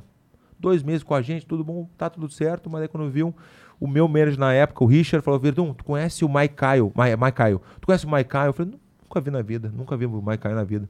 Não, vai ser teu adversário. Eu falei: fechou, eu quero lutar, eu quero lutar. Com aquele contrato lá embaixo. Eu não, quero lutar, exato. Não quero saber quem é. Foda-se quem é. É, cheguei lá, daí quando eu vi um dia antes da luta, nossa, um- na pesagem, um pouquinho antes da pesagem. Mona- Monaca, curte essa aqui, tu vai acreditar. O cara chegou assim, e aí, Verdun, pô, e aí, Verdun, pá, me deu um abração. Eu, pô, e aí, como é que tu tá, dos nossos? O que tá fazendo aí? E ele falou assim, eu vou lutar contigo. era o cara da Croácia, era o, ca- o americano da Croácia. Era ele. Eu fiquei dois meses com ele na mesma casa. Não me lembrava do cara. o cara me abraçou assim, eu falei, tá vendo? E ele, ele ficou, assim, me olhou assim como dizendo, tá brincando comigo, né? Eu, não, e aí que tá vendo aí? A gente vai lutar amanhã dos nossos. A gente vai pesar agora, a gente vai lutar. Eu falei, não pode ser dos nossos, não tem como. e era o cara. Caralho. Daí fui lá, finalizei o cara rapidinho, peguei na guilhotina. Na guilhotina, eu vou te mostrar depois. peguei na guilhotina, aquela do, do pescocinho aqui embaixo, tá ligado? Finalizei ele. Daí, rei, aquele rei bonito, né? Aquele rei. Aí ganhei a segunda e a terceira que foi a glória, né, dos nossos, que foi o momento mais da aonde a galera me conheceu muito mesmo. Qual Esse- que era esse evento? esse é o Strike Force. No Strike Force. Strike Force, concorrente do UFC. E foi a glória contra o Fedor. Fedor Milanenko, em 2010. O cara nunca perdeu na vida dos nossos. Nunca perdeu, imagina, nunca perdeu. E aí aconteceu a glória, imagina, né? E, e tem uma, uma, uma partezinha que eu tenho que contar. Como eu morei na Croácia, a língua se chama Hrvatski. Hrvatski. Caralho. Então eu aprendi alguma coisinha. Kruho, uh, Kruho, Dobradan, Dobrojuto, Lacunote, é tudo... a Tudo palavrão. coisi- não, coisinhas básicas. Não, calma, coisinhas básicas. Tu não vai acreditar. Tô ah, no hotel, tô no mesmo hotel. Quando eu aperto pra subir no, no meu quarto, eu vou entrar, tá o Fedor e toda a equipe dele. Só eles no elevador. O Fedor, os dois padres, porque dois, ele sempre andou com padres, né? Tinha dois, dois padres, é a religião deles. Eu me esqueci o nome da religião. Mas ele tem a religião dele, ele anda- vai com os padres junto com ele. E mais o técnico e mais o spy. Só eles. E eu olhei assim, putz, se eu não entrar agora, ele vai dizer que eu tô amarelando. Então eu vou entrar. E entrei. Entrei no elevador. Só que eu não fiquei no meio, né, dos nossos? Eu já dei aquela aqui, né? Não, eu vou ficar no meio, né? Imagina no meio de todos eles ali. Não, no meio não, né, dos nossos? Daí ficou aquele clima, né? O elevador subindo, aquele clima assim, todo mundo dizendo com uma carinha, assim, como dizendo... Sabe aquela carinha que fica todo mundo no elevador, como dizendo... Estão Daí eu, pum, vou puxar um assunto. Vou puxar um assunto. Aí eu falei, ah, eu morei no, na Croácia. Eu acho que é parecido, né? Eu falei, Dobradan. Aí os caras, ah, Dobradan. Dobradan é boa tarde. Eu falei, Dobrojuto. E os caras, Dobrojuto, é bom, ah, bom dia. Ah, que legal. Daí eu já, pum, caíram na minha. Os caras começaram a rir, né? Eu falei, tá certo. Agora vem os palavrões. Aí chamei no Yemente Mate do Pítico, Mate. né? Os caras já ficaram, opa, não, não, fizeram assim como dizendo, não, não, não, não. Porque eram padres, os dois padres, tudo do respeito. Tu não coisa- sabia que era padre. eu, não- eu sabia, mas eu viajei, na real, me emocionei. me emocionei dos nossos. Os caras deram abertura, não tinha assunto. dos nossos. Mandou dobradão, é, beleza. e é Mandou- do Pítico, porque e eles entenderam, que não é igual, não é igual, né? Filha da puta, Ah, vai te beleza. fuder, teu, teu cu, tá, né? tudo que tu possa imaginar. E é mate do Pítico Mater, né? Como se fosse no. Tudo que eu posso imaginar no. no Da no- sua mãe. no- da, sua, da sua mãe. Pode falar palavrão aqui, né? Pode? Pode, Ah. Caralho. Ah, tomar no cu. Aí, aí quando viu, os caras meio que ficaram naquela situação. E aí no outro dia saiu na mídia Verdun xinga a mãe do Fedor. Caralho. Puta que pariu dos nossos. Eu falei, puta, que se o dos nossos procurar, vai ter. Vai ter a cena. Bota ali. Fedor ou Verdun no elevador, alguma coisa assim, vai sair. O Verdun xinga a mãe do, do Fedor. Os Vai caras sair. pegaram a câmera do elevador. Eu não sei. Saíram, alguém falou. E aconteceu alguém falar e saiu a notícia, Verdun xinga, chama a mãe do Fedor de filha da puta. Alguma coisa assim, o Fedor, chama o Fedor de filha da puta. E eu não falo, não foi a intenção, foi só pra puxar um assunto. Que merda. Dos nossos foi isso aí, aí aconteceu no dia da luta. E tu aquele- ainda matou o cara depois. e aquele estádio lotado, aquela, eu tava muito confiante, tava muito bem. Imagina, um ano e meio treinando, só pensando no Fedor. E quando viu, pra te ver como são as coisas da palavra, é muito forte. O meu irmão lá atrás, quando a gente tava assistindo uma luta do Fedor contra o Minotauro, no Japão, eu e ele sentadinho, o meu irmão falou, depois que ele ganhou do, do Minotauro, tu vai ganhar do Fedor um dia. E eu falei, não, falei, tu tá louco, tá viajando, não tem como. Esse cara é um animal, esse é um demônio, rapaz, esse é um demônio. Tu vai ganhar. Meu irmão falou lá atrás dos ossos. Isso foi em 2000 e... 2005, acho que ele falou Então, isso aí. acerta bastante as coisas que É, ele que fala. viagem, falou e, e- e dito e feito. O que aconteceu? Começou a luta, a gente fez a estratégia, a gente queria chão, né? Porque a especialidade do cara é nocautear todo mundo. E eu ter que ir chão. Daí deu um. plá, deu aquela, aquela luta rápida, assim, aquele monte de soco e eu caí.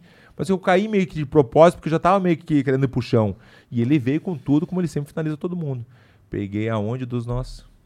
No No, triângulo. triângulo. dos nossos, eu peguei o cara no triângulo dos nossos.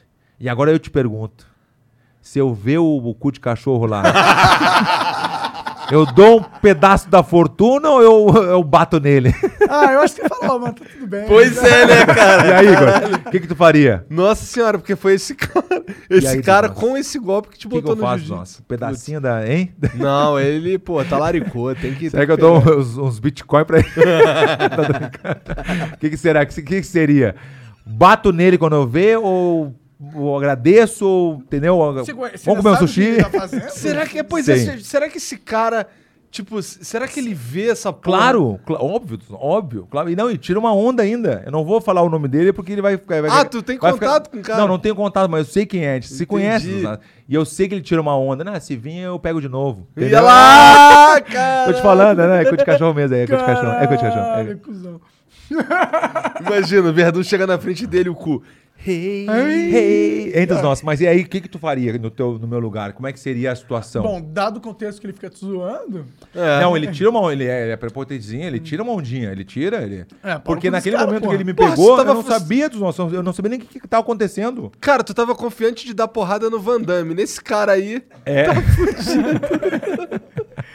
eu acho que Mas- você tem que se preocupar. Mas isso, antes, nossa, eu- a gente conta umas histórias assim, é, é uma, é uma viagem, porque uma coisa, tu vê, como é que É. pode, velho? No, no primeiro golpe que eu, apre- eu conheci o jiu-jitsu, aprendi não, conheci o jiu-jitsu, eu finalizei o melhor do mundo de todos os tempos, considerado, finalizei o cara em 69 segundos. Olha que loucura. Isso que é um triângulo foda, porra. É, É, né? Caralho, vai pegar a mulher. Pega minha mulher agora. filho. é. Chamar no triângulo, fé da puta. e é isso, velho. Tem umas historinhas, sempre tem umas historinhas, mas voltando um pouquinho atrás, nós, quando eu era pequeno, eu era um demônio, velho. Eu sempre fui um demônio, eu Mas sempre então fui. você, tinha. Eu um- sempre fui, nossa, eu sempre fui. nu- Nunca aceitei, eu apanhava do, dos meus amigos, eu apanhava muito, mas eu, eu, eu não aceitava, eu não queria aceitar. Eu apanhava, mas eu ficava sempre, pegava um pedaço de pau, não sei o quê, mas não, eu ia pra dentro, mas não era bom. Entendeu? Eu, por exemplo, eu fui expulso de três colégios. Porra! Três colégios, eu fui Não, expulso. tu era o diabo mesmo. Não, particular, aquele que é. Pô, a mãe pagava tudo de certinho. Vera Cruz, me lembro até hoje no- no- do colégio. Voltei da Espanha. Ah, voltei da Espanha, não sei quantos anos eu tinha. Eu voltei para, voltei depois das férias. Voltei com uma algema e com uma arma pensando que era a polícia, mas era de brinquedo, mas Ah, era tá. uma réplica, né? E a, e a algema não era de verdade, mas funcionava, funcionava. Ah, cheguei na escola armado, né, dos nossos. Cheguei grandão, né? Imagina. Voltando da Espanha, grandão, depois das férias, pô, daí quando viu, tocou pro recreio, passei correndo lá pra baixo, daí falei, ô fulano, vem cá, vem cá, vem cá. Olha o que eu trouxe da Espanha, trouxe, puxei a algema. Ele, ah, que legal, né? que legal." Eu vou, vamos brincar, vamos brincar de polícia ladrão. Aí prendi ele aqui, prendi no pulso e prendi na goleira do, do colégio, na goleira do, do futebol. E pai, brincando, aquela coisa da emoção, não sei o que. É, tocou pro. Voltei pra aula, né? Voltei pra aula, tô lá, né? Quando a- quando, sempre quando a diretora entrava na sala, eu sabia que era comigo o negócio. Já vinha, Fabrício, vem. Mas o que, que eu fiz? Não fiz nada, velho. Que isso? Cadê a chave? E eu falei, que chave? A chave da algema que tu aprendeu, o guri tá chorando lá. o guri tá uma meia hora chorando lá sozinho, algemado. Daí isso aí, já- imagina, pra me expulsar disso aí é porque já tinha, já tinha quantos? Já Já, tinha antes, já tinha ocorrências. 10 antes, entendeu? Então foi isso. Aí quando me expulsaram, só porque eu algemei o guri. Eu não achei justo. eu não achei justo. Mas e antes tu tacava merda nos outros? O que que tu Não, fazia? eu, pra- eu fazia. Nossa, eu vou te dar um exemplo assim, ó. Ah, por exemplo, botar um fio de nylon, botar um fio de nylon no escuro para as pessoas passarem e pegar no pescoço das pessoas. Imagina. Entendeu? que Zon? é arrombado. máximo. Não, não, a mais é, tem uma que é engraçada, mas isso eu, já, isso eu já tá um pouquinho mais velho, tá com 38. Não, tô brincando. Eu, era, eu, eu sempre tive conta nos lugares, que minha mãe sempre deu, como eu falei, eu nunca passei, eu não posso contar que ah, passei fome. Mentira, nunca passei fome na vida, minha mãe sempre me deu tudo. Então tinha uma condição boa, e a minha mãe tinha, uma, tinha o, o bar da esquina, que era o- uma fruteira, e eu tinha conta na bar, eu tinha conta, mas a zoeira era tanta dos nossos. Que daí eu tinha um- o- a conta e, e a. Como é que é? O, o freezer da, do, do picolé ali, do, do- da, da, da Kibon, aquela.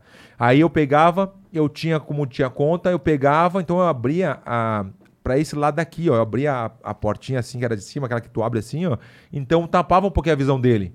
Então quando eu tava com os amiguinhos junto, eu pegava a caixa inteira do picolé. Eu pegava a caixa inteira até aqui o limite. Até a porta tinha um limite aqui, então eu calculava tudo. Pegava aqui, botava no chão, botava nesse chão aqui. Aí já vinha um outro amiguinho, chutava, pá, chutava. Daí dava briga de. da- Como é que é? dava? Dava guerra de picolé. A gente comia um pouco, daí quando vinha enjoava, daí começava a jogar nos outros. Nos nossos tu não tem noção. Tá, daí quando viu, o cara do alemão me conhecia ali, né? Me conhecia, mas nunca via. Eu pegava um alemão, anota aí, pegava uma caixa inteira. aí quando viu o alemão, acho que me pegou uma vez, alguma coisa assim, me deu um tapa. Bah, saí pra casa assim, eu tava com a arminha ainda, com a minha arma, né? Daí saí pra casa, tu vai ver, vou te matar. Falei assim, vou te matar. E tava eu e o Maurício, me lembro de, de o Maurício, amigo meu. Do outro lado da rua, subi na minha casa, subi e voltei armado. Caralho. armado, eu ia de brinquedo, né? Aí uma cena dos nossos, o Maurício me segurou no meio da rua, eu falei, eu vou matar, eu vou matar. Ô meu, não tem noção, um alemão ficou branco, azul, laranja, ele não, ele não acreditou, né? E o Maurício me segurando, não, não, Fabrício, por favor, não, eu vou matar esse filho da puta, não sei o que, chorando, mas forçando o choro, né? E aí o cara deu um pulo, eu dei uma rateada assim, ele deu um pulo pra dentro do bar dele, os nossos não tem noção, apavorado. As caixas do alemão, a gente, o alemão sofreu. As caixas do alemão, a gente botava, a gente descobria o ponto cego da rua. Como assim?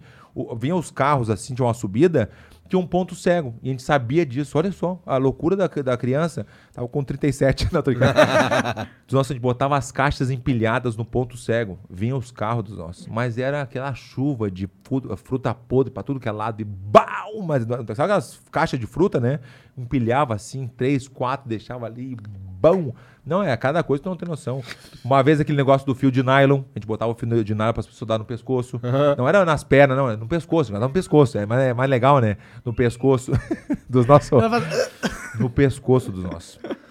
Imagina ver um cara correndo. Não, não, não, é isso que eu tô te falando. Aí veio um cara de bicicleta. A gente, ah, a gente parou o cara, é, é, é, degolou o cara. A gente parou, pô, os caras botaram aí esse filho de nylon, puta, é foda. Era nós, era a gente, né? Daí tem uma também que essa eu vou ter que contar. Imagina matar alguém É assim que eu sem me... querer. Sem querer, só a cabeça, arranca a cabeça do cara. Acho que foi de nylon. Não, tem uma que essa foi de ninja dos nossos. Tinha um Gustavo, amigo nosso, na frente do alemão. Na frente do alemão tinha um Gustavo, morava Pô, ali. esse alemão sofreu. Ah, sofreu, sofreu, sofreu. E o alemão, o pai dele é advogado, todo, condição boa também. Pá, tá louco? Bem de vida, tudo. Mas a gente queria, é que nem a sacanagem, a gente queria brincar, a gente queria fazer alguma coisa. Chama uma pizzaria, nas antigas, né? Chama uma pizzaria, ah, eu queria uma pizza, por favor, no nosso, no nosso endereço, só que no de baixo. Era no 302. A gente, a gente tava no 401, no 402, assim, em cima deles. E, uma, e o meu amigo Gustavo sabia que não tinha ninguém embaixo. Não tinha ninguém, tava vazio. Então a gente deixava a porta aberta de baixo, telefone estragado, tudo estragado. Então a gente chamava uma vez, chamava a segunda, a gente quer três pizzas na mesma rua, só que mais embaixo. A gente sabia que ele ia passar por nós, deixar a pizza nossa, e ia levar as outras três lá. Dos nossos. A gente parava no alemão, lá na frente do alemão, vinha motinho, parava, pegava uma pizza, uma só, quando ele subia a escada, a gente abria a motinha e pegava as três. Feito. Entendeu? A gente pegava as três pizzas e ele entregava uma. Então ele voltava, quando ele ia botar a pizza de volta, que não tinha ninguém atendeu, ele ficava procurando, procurando, procurando. Daí dava um tempinho, tipo, pum, subia lá por causa do Gustavo e ó, hey, hey,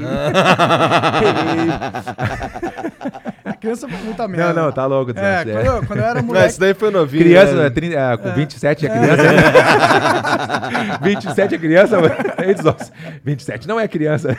Não, tô brincando. Só na pizza. Hey. Só no rei. Rei. Não, não tinha o rei ainda, não tinha, não sabia do rei ainda, não sabia nessa época. Não sabia do rei. O que que tu ia falar quando tu era moleque? O que que tu fazia? Ah, né? Quando eu era moleque, eu confesso que eu tinha uns 11 anos, a- a 12 no máximo. Eu, 22. 22, 22. 22, 30. É, 30 tem hoje. Mas, tipo, eu ia no, no colégio, aí tinha cantina, né? E a- aí a cantina ela ficava aberta só no período da manhã. Ah. E a aula era até a tarde, tá ligado? Aí à tarde eu ia na cantina e pegava. Era choquitos que eu gostava de pegar. Pegava um choquito de vez em quando lá. Ué, e não ficava ninguém olhando? Era Ninguém só ir lá olhando. pegar? Era só pegar o, bra pôr o braço aqui, pegar ali, pum, Aham, já aham. era e comer o choquito. Às vezes eu Ah, pegava Deus um choquito lá de vez em quando. Fiz isso.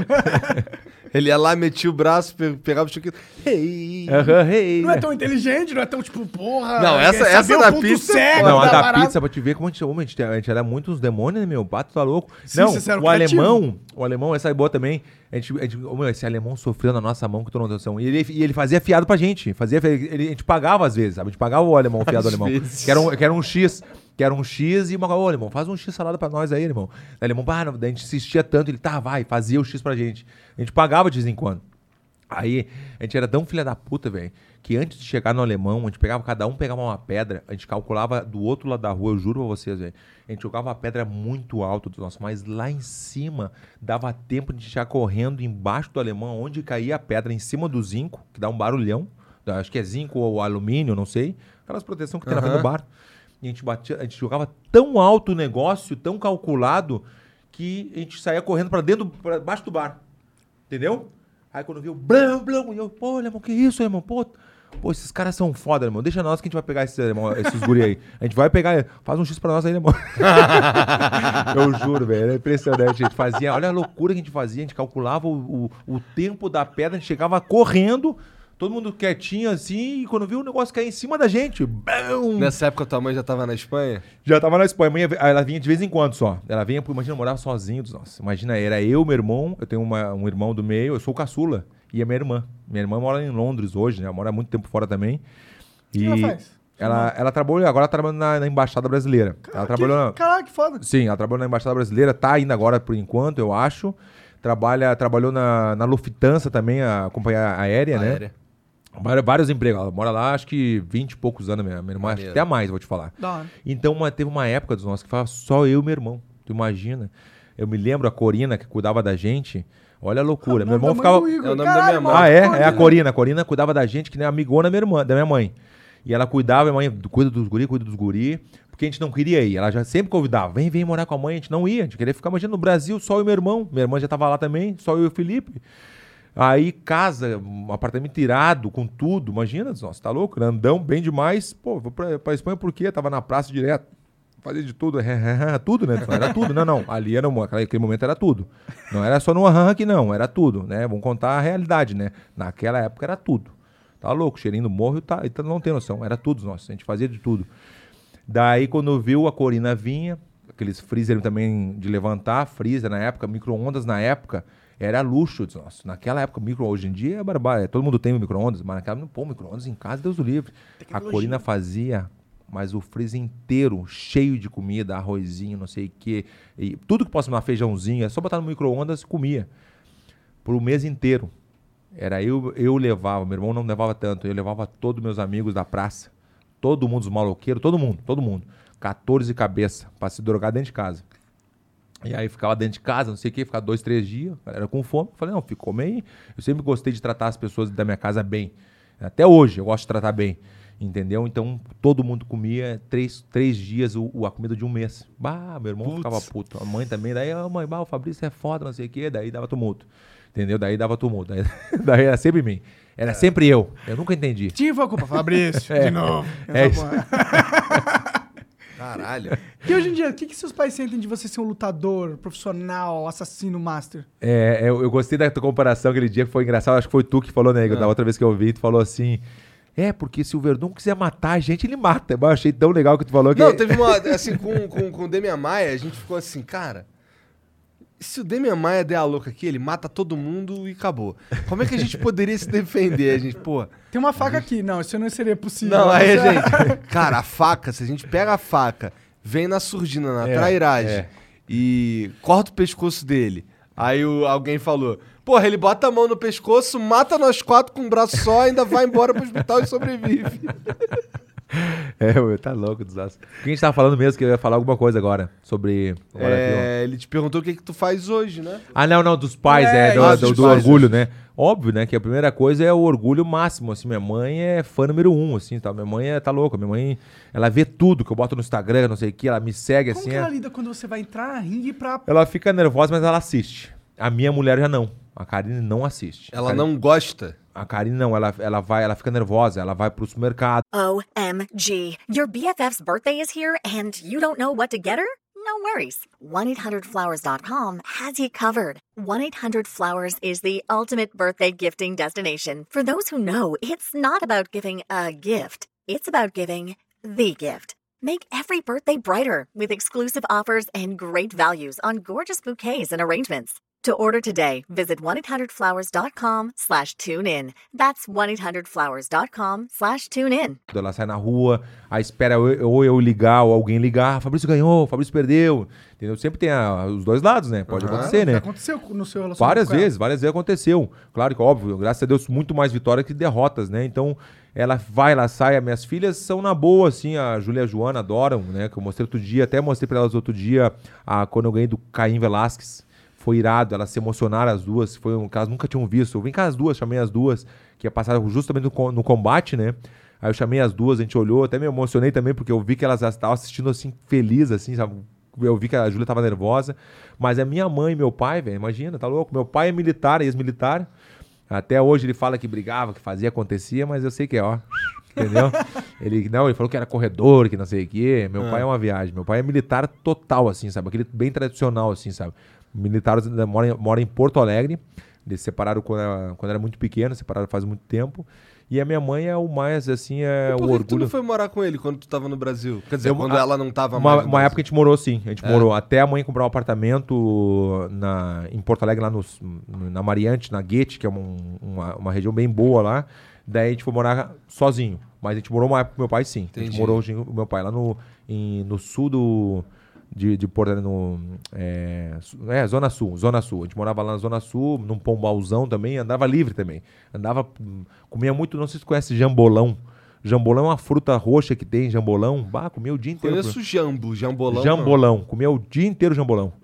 não. Caralho. o dia inteiro. Sujava as roupas tudo. Não, tá louco. Andava, eu sempre fui muito da rua. Eu sempre fui, por exemplo, no colégio esse que eu estudei quando era pequeno, no Ceará. Eu era tão metido assim. Metido não, mas eu era, não aceitava o que eu te falei. Tinha dois na porta do colégio e fizeram um morrinho assim, né? Aí eu cheguei assim, ah, Fabrício, o fulano falou se tu chutar esse morrinho ali vai te quebrar. Eu falei, eu de chinelo. dei duas risadinhas, dei dois passos pra trás e dei um bico. Pá! Tinha uma pedra dentro. Puta que pariu. Me fudi. Sabe que meu pai tem uma história igualzinha a essa, que os moleques fizeram a mesma pegadinha Só que com fizeram, ele. faziam com bola, não era com a bola? A bola também. Era uma caixa que ele falou. Eles Ah, pegaram uma caixa e falaram, duvido se chutar essa caixa. E colocaram a porra de uma pedra na caixa. Aí a unha, a unha, ó.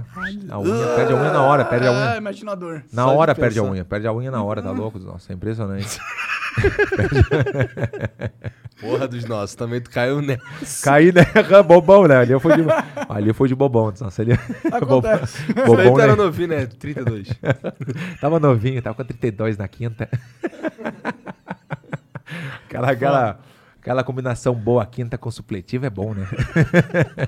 Mas tu era bom na escola, pelo menos? Nossa, eu nunca gostei da escola, nossa. Eu É? nunca acabei, mas nunca fiz faculdade, nunca pensei em fazer a faculdade. A minha faculdade foi o jiu-jitsu.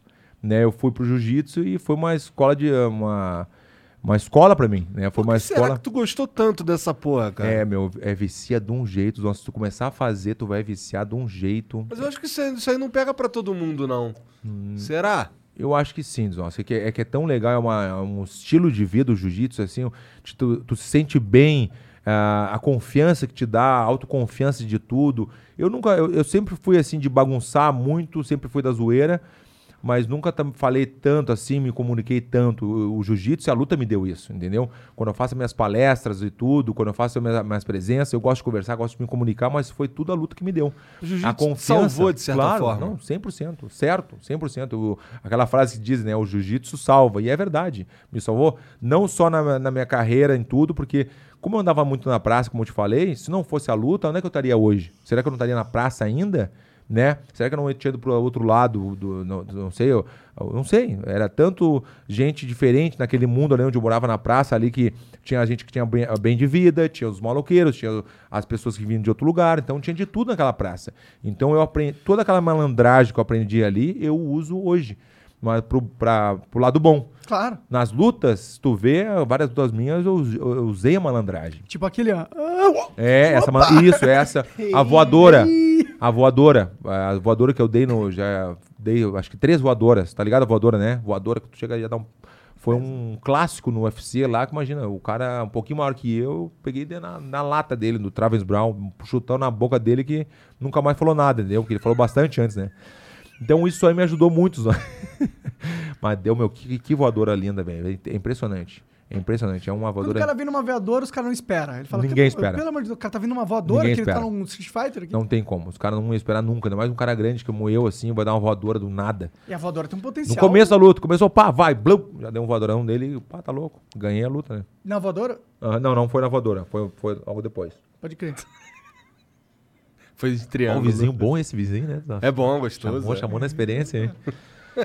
é, dos nós tem muita, muita coisinha assim, tá louco, velho. É, mas eu. Agora eu vou querer escutar vocês. Quando vocês forem a Florianópolis, eu quero escutar vocês no churrasco e papo furado. E como é que tá esse teu programa aí, cara? Eu Já fez falar, quantos? Eu já fiz, eu não sei te dizer quantos, não é uma coisa. ah, eu tenho que me organizar melhor. Eu não tô 100% organizado. Às vezes eu faço a cada duas semanas, entendeu? Às vezes eu caio para três, às vezes. Porque é, é um. É um é mais complicadinho, assim, sabe? É, eu, eu tenho que contratar as pessoas, eu tenho que fazer meio que sozinho tudo ali, sabe? Eu faço sozinho, eu curto conversar. Mas é legal porque a gente come uma carne, mete um rango ali e, e não é só fake, entendeu? A gente faz a carne de verdade. Eu até peço às vezes, não, corta aí, vamos comer, depois a gente conversa, entendeu? Porque é muito bom os nossos. Meter um rango ali, bater um papo, sabe? Churrasco e papo furado. Mas não tem, tem um papo furado, mas não é só papo furado. A gente fala de tudo. Claro. Que nem aqui, a gente fala de tudo. Total. Entendeu? Eu tô até de repente mudar pra. É que eu gosto do nome, churrasco papo furado. É, é bom, É né? um bom nome. Churrasco papo furado. Mas de repente eu queria mudar pra. Porque eu sei que o podcast tá em alta agora, não tá? De repente eu boto churrasco podcast, o podcast papo. Não, É. pô, mas, mas se, o teu, se o teu programa ele já é um formato de conversa, então, querendo ou não, ele já pode ser Eu quero uma distribuído como plaquinha. podcast. Eu quero uma plaquinha que nem aquela ali, ó. Só que é só de 100 mil, né? Que eu tô, eu tô quase ah, no 100 mil. Quase no 100 É? mil. Qual que é o canal mesmo? É. Não, o, o- o- É eu, eu tenho que mudar também, eu acho que eu vou mudar. É Verdun Não Para. O nome do canal é Verdun Não Para. Foi um amigo meu que me deu. Deu o nome assim, o Rômulo Barral, campeão. Eu falei assim, me ajuda aí com o nome do canal dos nossos. Ele pegou, Verdun não para. Eu falei, como assim? Tu não para dos nossos, tá aqui, tá ali, não sei o quê, tá, tá na- nos Estados Unidos, dá um seminário, vai não sei aonde. Tu não para quieto dos nossos, tem que ser Verdun não para. Eu falei, opa, Verdun não para. Mas o quadro que vai mais irado mesmo é o churrasco papurado. Porque tem um Verdun visita. Eu vou visitar os amigos na academia, faço uma entrevista na academia, converso um pouquinho, entendeu? É, Maneiro. é legal Quem também. que tu já levou lá no, no churrasco? Vanderlei Lioto, meu primeiro convidado, não vai acreditar. Não vai acreditar. Royce Grace. Caralho. O Royce Grace foi meu primeiro convidado, deu 500 mil, 500 mil visualizações. Caralho. Porque foi o primeiro, não só por isso, porque é o Royce Grace. É. Claro. Mas daí tu não vai acreditar agora. Onde eu morava, ele é meu vizinho, na rua da frente. Ele morava no meu, era meu vizinho. Era eu, Lioto na mesma rua, o, o Royce Grace na rua de trás. Essa é a rua mais segura do, é o bairro. Planeta Terra. Era, mas era uma viagem nossa, a gente não combinou. Eu e o Lioto, sim, praticamente. Ele me falou: vem, vem morar pra cá, que aqui é muito bom. É Palos Verdes, o nome do lugar, em Los Angeles. Palos Verdes é um bairro irado demais. Daí o Royce morava ali do lado também, do lado, muito perto. O Rickson Grace morava também ali perto, mora lá até hoje. O Anderson Silva um pouquinho mais em cima, né? Aí. Quanto mais pra cima, tem mais dinheiro, né? então o Anderson morava um pouquinho mais pra cima. E eu e o Lioto na mesma rua. e o Royce um pouquinho mais acima.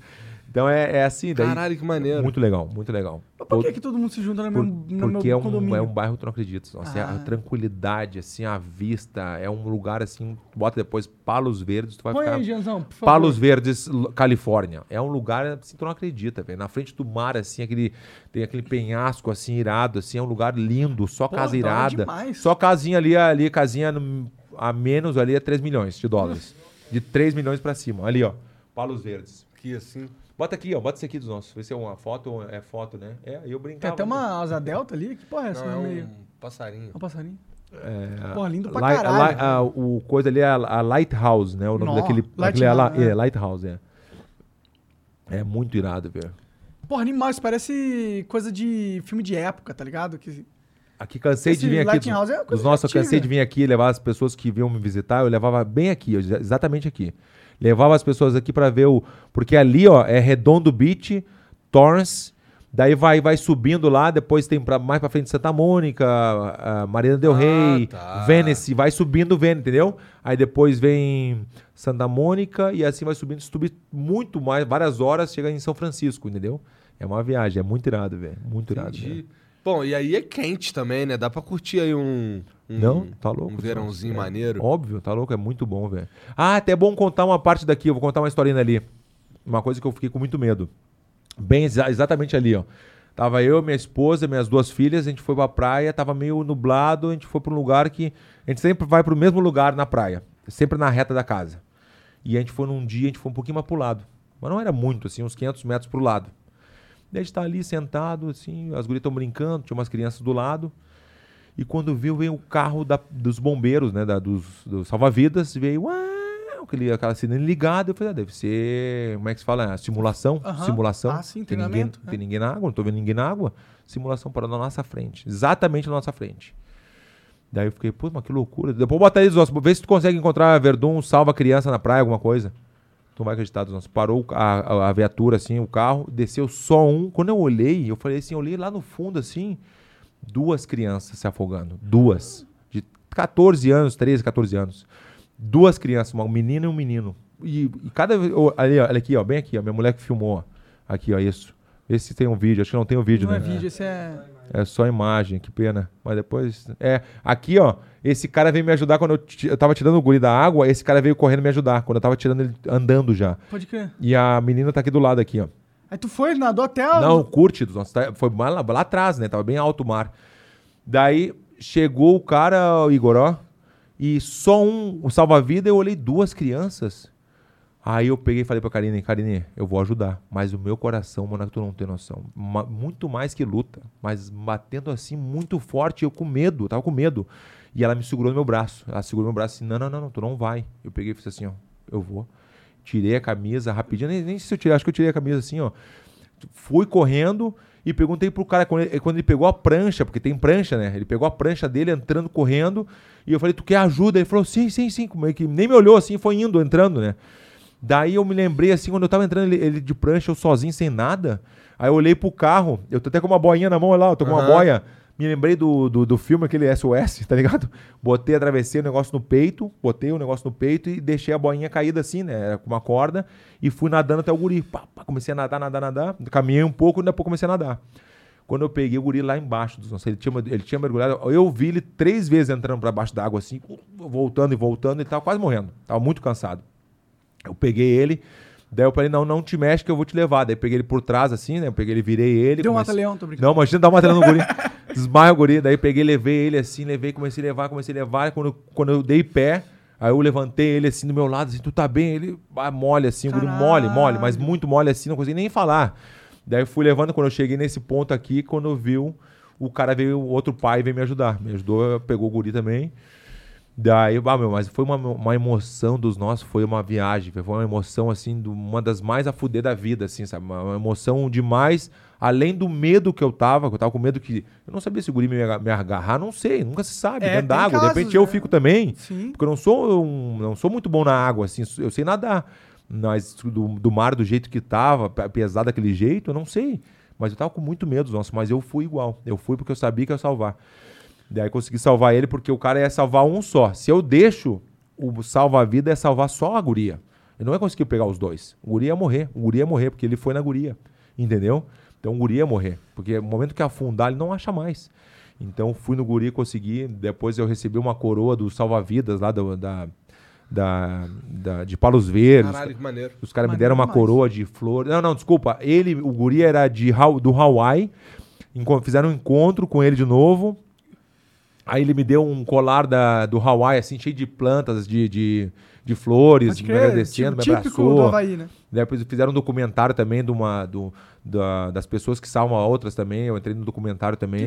Foi muito a fuder, velho. Um Pô, reconhecimento, que mas, mas a emoção, Igor, de salvar aquela criança foi um negócio assim que tu. Eu chorava depois, assim, que nem criança. Eu chorava, assim, porque eu me emocionava muito, porque o negócio foi, foi diferente. De luta, de tudo que tu possa imaginar, aquele momento, assim, foi um negócio que eu fiquei, puta que pariu, velho. Mal só veio o guri, velho, sabe? Foi, Cara, foi que foda. lou- é, a história É, foi muito a É uma história gostosa, né? Eu Que nem, pra te ver, eu nem me lembrava. A gente começou a falar porque eu vi a cena ali e me lembrei. Foi bem ali onde eu te mostrei. Bem ali a gente viu ali. Caralho. Caralho. Que loucura, né, Pertinho da tua casa, né? Hã? Pertinho da Não, tua na casa. frente, praticamente assim, a gente Ah, descia a que rua, a deve ter gente passado descia a na sua rua. cabeça, mano. Ver suas filhas, ver o Não, mas é que o mais que eu me apavorei era o medo. Eu tava com medo, mas eu fui. O, o medo que eu tava, tu não tem noção dos nossos. Meu coração, assim, ó, uma batia muito forte. Era, muita, era muito forte. Eu tava com muito medo.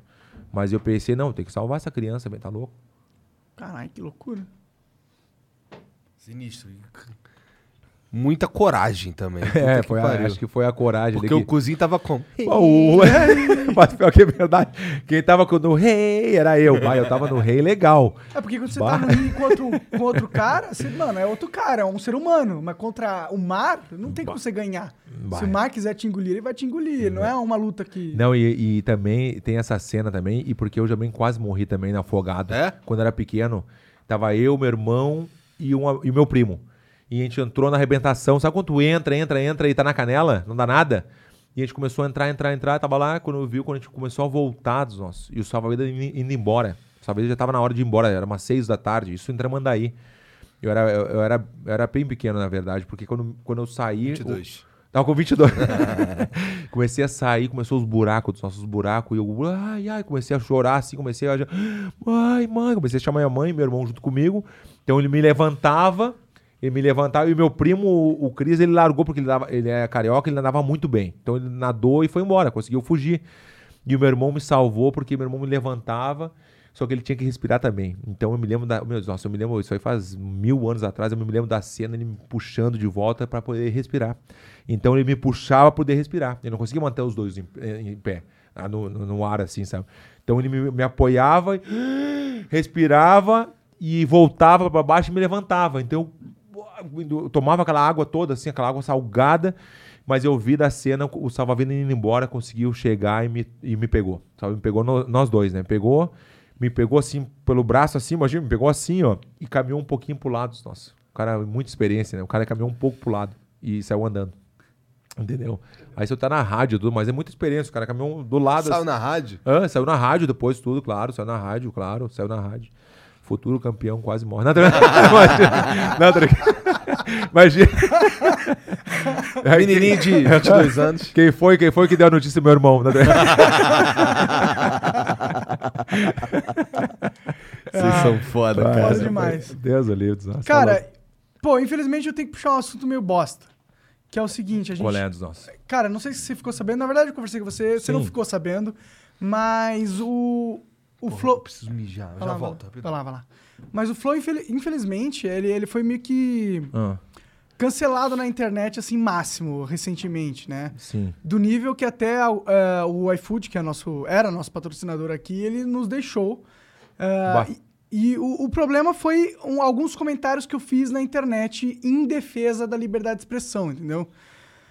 Muitas pessoas interpretaram, infelizmente, que eu estava defendendo ideias ah, que eu considero abomináveis, como racismo ou homofobia, todos os tipos de preconceito nesse sentido, né? Mas, na verdade, o meu ponto total era que eu sou a favor da liberdade de expressão e eu acho que as pessoas na sociedade, elas têm que ser livres para expor os seus preconceitos, até porque elas possam ser corrigidas, né? Se o cara tem um pensamento que está errado e ele guarda para si e não conta para ninguém e esconde, e isso é ruim, porque não dá oportunidade de pessoas que têm pensamentos melhores enxergarem a realidade de uma pessoa ignorante e falar assim, cara, ó, o jeito que você tá pensando tá errado, mano. Mas vem aqui, tem um jeito melhor de se pensar. A sociedade é isso, na verdade. E eu acho que isso é importante. É importante deixar o diálogo aberto com a sociedade. A gente não pode punir pessoas, tipo, severamente, acabar com a vida das pessoas, porque elas possam ter uma, opi- uma opinião que possa ser considerada politicamente incorreto, né? E, e era isso que eu estava defendendo é, na- nos meus tweets. Mas, infelizmente, muitas pessoas interpretaram isso como se eu estivesse dando aval a tais opiniões, como racismo, hom- homofobia. Falando que eu achasse isso como algo legal ou aceitável que alguém tivesse uma opinião dessa. Sim. Tipo, eu não, eu não acho aceitável que alguém seja preconceituoso no sentido que eu sei que são opiniões erradas e que são prejudiciais às sociedades. Mas, ao mesmo tempo, eu entendo que na sociedade a gente tem que entender que existe muita ignorância e que nosso papel como sociedade não é pegar as pessoas que são ignorantes e excluí-las do debate Entendi. e excluí-las da, da sociedade, falar, você é ignorante, porém, portanto você não merece nada, quero que você morra. Eu acredito numa sociedade que a gente pode pegar pessoas que são ignorantes e trazê-las para a luz, entendeu? E esse era o meu ponto quando eu estava defendendo a liberdade de expressão. Mas, infelizmente, rolou uma polêmica muito grande na internet. Existe uma galera radical que não concorda com ah, as pessoas poderem expressar opiniões que não necessariamente são politicamente corretos ou não concordam que as pessoas possam ah, errar, de certa forma, né? E essas pessoas, elas me pegaram para Cristo, entendeu? E fizeram uma campanha na internet muito forte Boa. de difamação mesmo, que, interpretando as minhas questões, os meus posicionamentos, como se eu fosse um cara racista, entendeu? E essa, esse fuzuê, essa galera, essa patrulha ideológica que tem na internet, eles fizeram um barulho tão grande que acabaram afastando patrocinadores nossos. O iFood, por Bah, exemplo. essa Aí, é- aí complica um pouquinho, né? Eu penso assim, ó, mano, é, é, é complicado porque sempre vai ter a crítica, né, meu? E sempre vai querer, vai ter gente querendo ou derrubar vocês ou outra, não só no, nesse mundo, acho que em tudo, sempre vai ter os contras, né? E de repente tu, naquele momento tu queria, acabou de explicar o que tu estava sentindo, o que tu estava querendo falar, e eles vão entender o 100%, mas é, é, é, é uma coisinha desse tamanho para poder entrar e querer acabar com vocês. Exatamente. Não só com você, eu digo, sempre quando eu falo, é, é o todo, né? Sempre os contras, porque a gente pergunta como é, como é que esses caras estão, como é que eles são? Eles nunca tiveram um, um preconceito, alguma uma opinião errada. Eu entendi que tu falou que pegar essa pessoa e explicar pra pessoa, não, não é por aí, né, podendo explicar pra ela, de repente ela vai entender, vai mudar a opinião dela, Sim, né, com essa pessoa que foi preco- nisso. eh, com preconceito, o que for, né, racista, o que for, explicar, de repente pegar em vez de excluir, como tu falou. Ah, exclui, acabou, não, não, tá, tá fora. Não é bem assim. Mas a crítica sempre vai ter no mundo de vocês, do podcast, ou, no, no mundo da luta.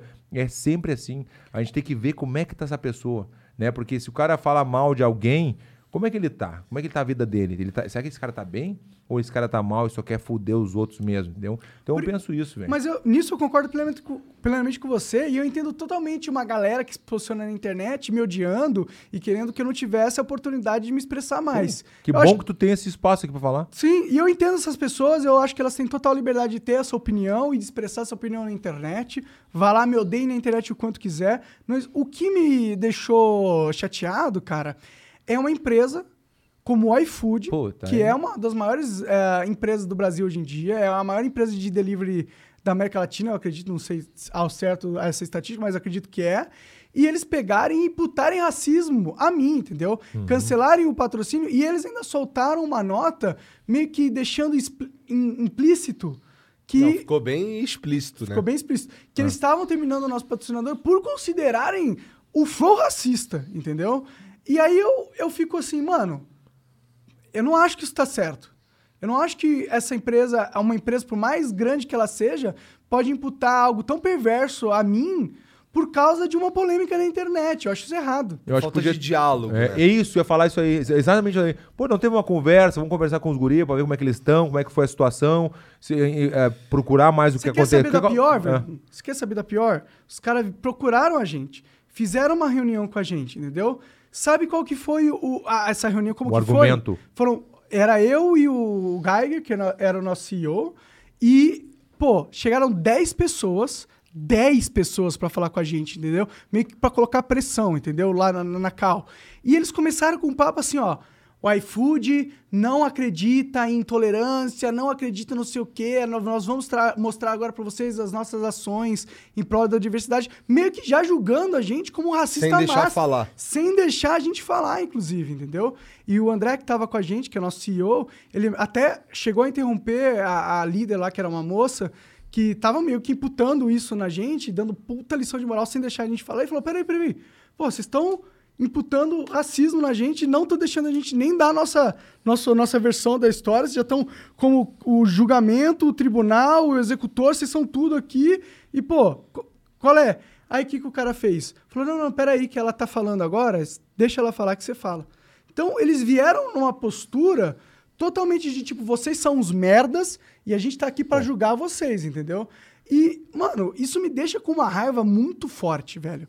Muito forte, porque toda a minha vida eu tive o cuidado de tratar todas as pessoas de forma igual, igualitária. Eu sempre tratei as pessoas não julgando na aparência, mas julgando no conteúdo, julgando como elas me trataram, quais são os posicionamentos dela. E imputar isso pra mim me dá uma raiva, Pô, mano. imagina. E, e eu acho que foi, ah, pra falar o mínimo, muito perigoso o posicionamento do iFood nessa questão, porque ele dá força pra uma galera aqui na internet que ela não quer saber de diálogo. Ela não quer saber de, de compreender o próximo, de ter uma democracia plural, onde todo mundo tem voz. Ela quer saber que a minha opinião é essa, e se você não Não, discorda, não, não, nem, nem quer saber que a tua opinião é essa. Chega pra eles uma informação quer saber que a opinião deles é essa. já mastigada, assim, porque começou liberdade de expressão e escalou pra racista, né?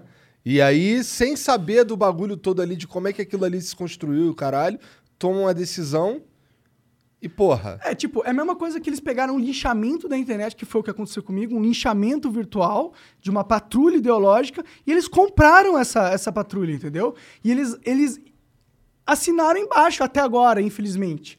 Tipo, eu entendo que o iFood é uma empresa gigantesca e eles têm que lidar com milhares de influenciadores, não é o Flow, só o Flow Podcast que eles, que eles têm que lidar, tal, mas ao mesmo tempo, cara, é difícil, mano. Eu não posso só aceitar alguém me chamando de racista, ainda mais uma empresa gigantesca como iFood. Mas eu fico feliz que tu tenha esse espaço pra poder falar e te, te posicionar melhor, assim, o que tu tava afim de falar realmente, falar o que tu, o que tu pensa mesmo, e eu gostei, porque se é o outro já não fala o que tem que falar mesmo, já fica cheio de dedo pra, ah, não vou falar porque vai ser pior. Não, tem que falar mesmo, tem que sentir o que tu, o que tu tava falando. Então, eu achei que o iFood ficou só na hora que tava bom pra, pra eles. Tava bom pra é, uma- no momento ruim, ou no momento de alguma tempestade, uma polêmica, a gente larga fora, fechou, não estamos mais junto. Como assim? Não só larga fora. Eles pegam e largam fora, porque se eu só tivesse Isso largado não, é- fora... não seria um problema, Não né? sei, Se ele falar assim, ó, pô, soltasse uma nota assim, pô, infelizmente o Flow Podcast é muito polêmico, nós não queremos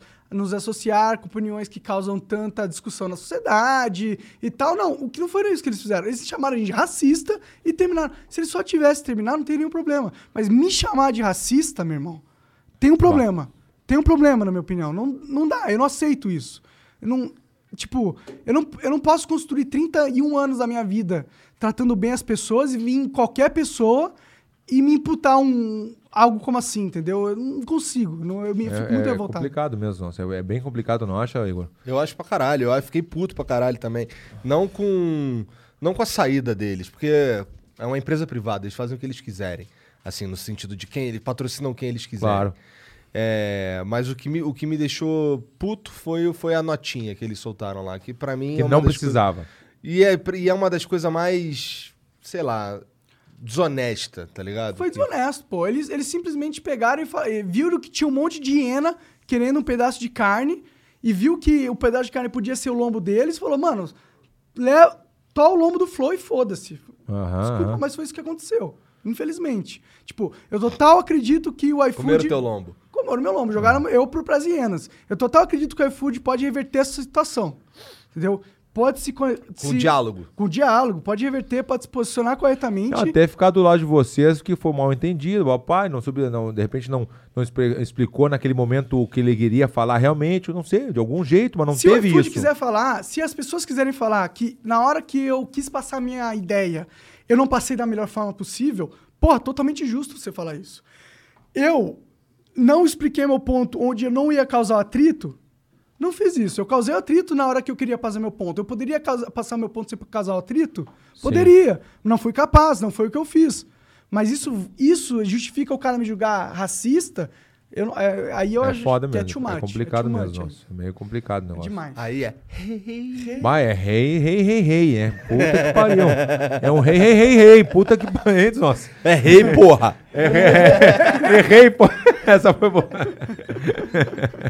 É um chutão do Van Damme no é, bucho. no bucho. Ah, no bucho. Mas é isso, cara. Foi, o- foi o do Van Damme no, No bucho. Voname do bucho. Total, pra acertar, pra, né? Pô, pra dizer que mas quem que manda bom é que tu só tem eu. esse espaço pra poder falar e o que tu pensa realmente mesmo foi ótimo, porque se não tivesse esse espaço aí, como é que tu ia fazer? Ia ser Aí foda. fudeu, é. aí fudeu. Ainda bem que tu pôde falar e esclarecer tudo, né, velho?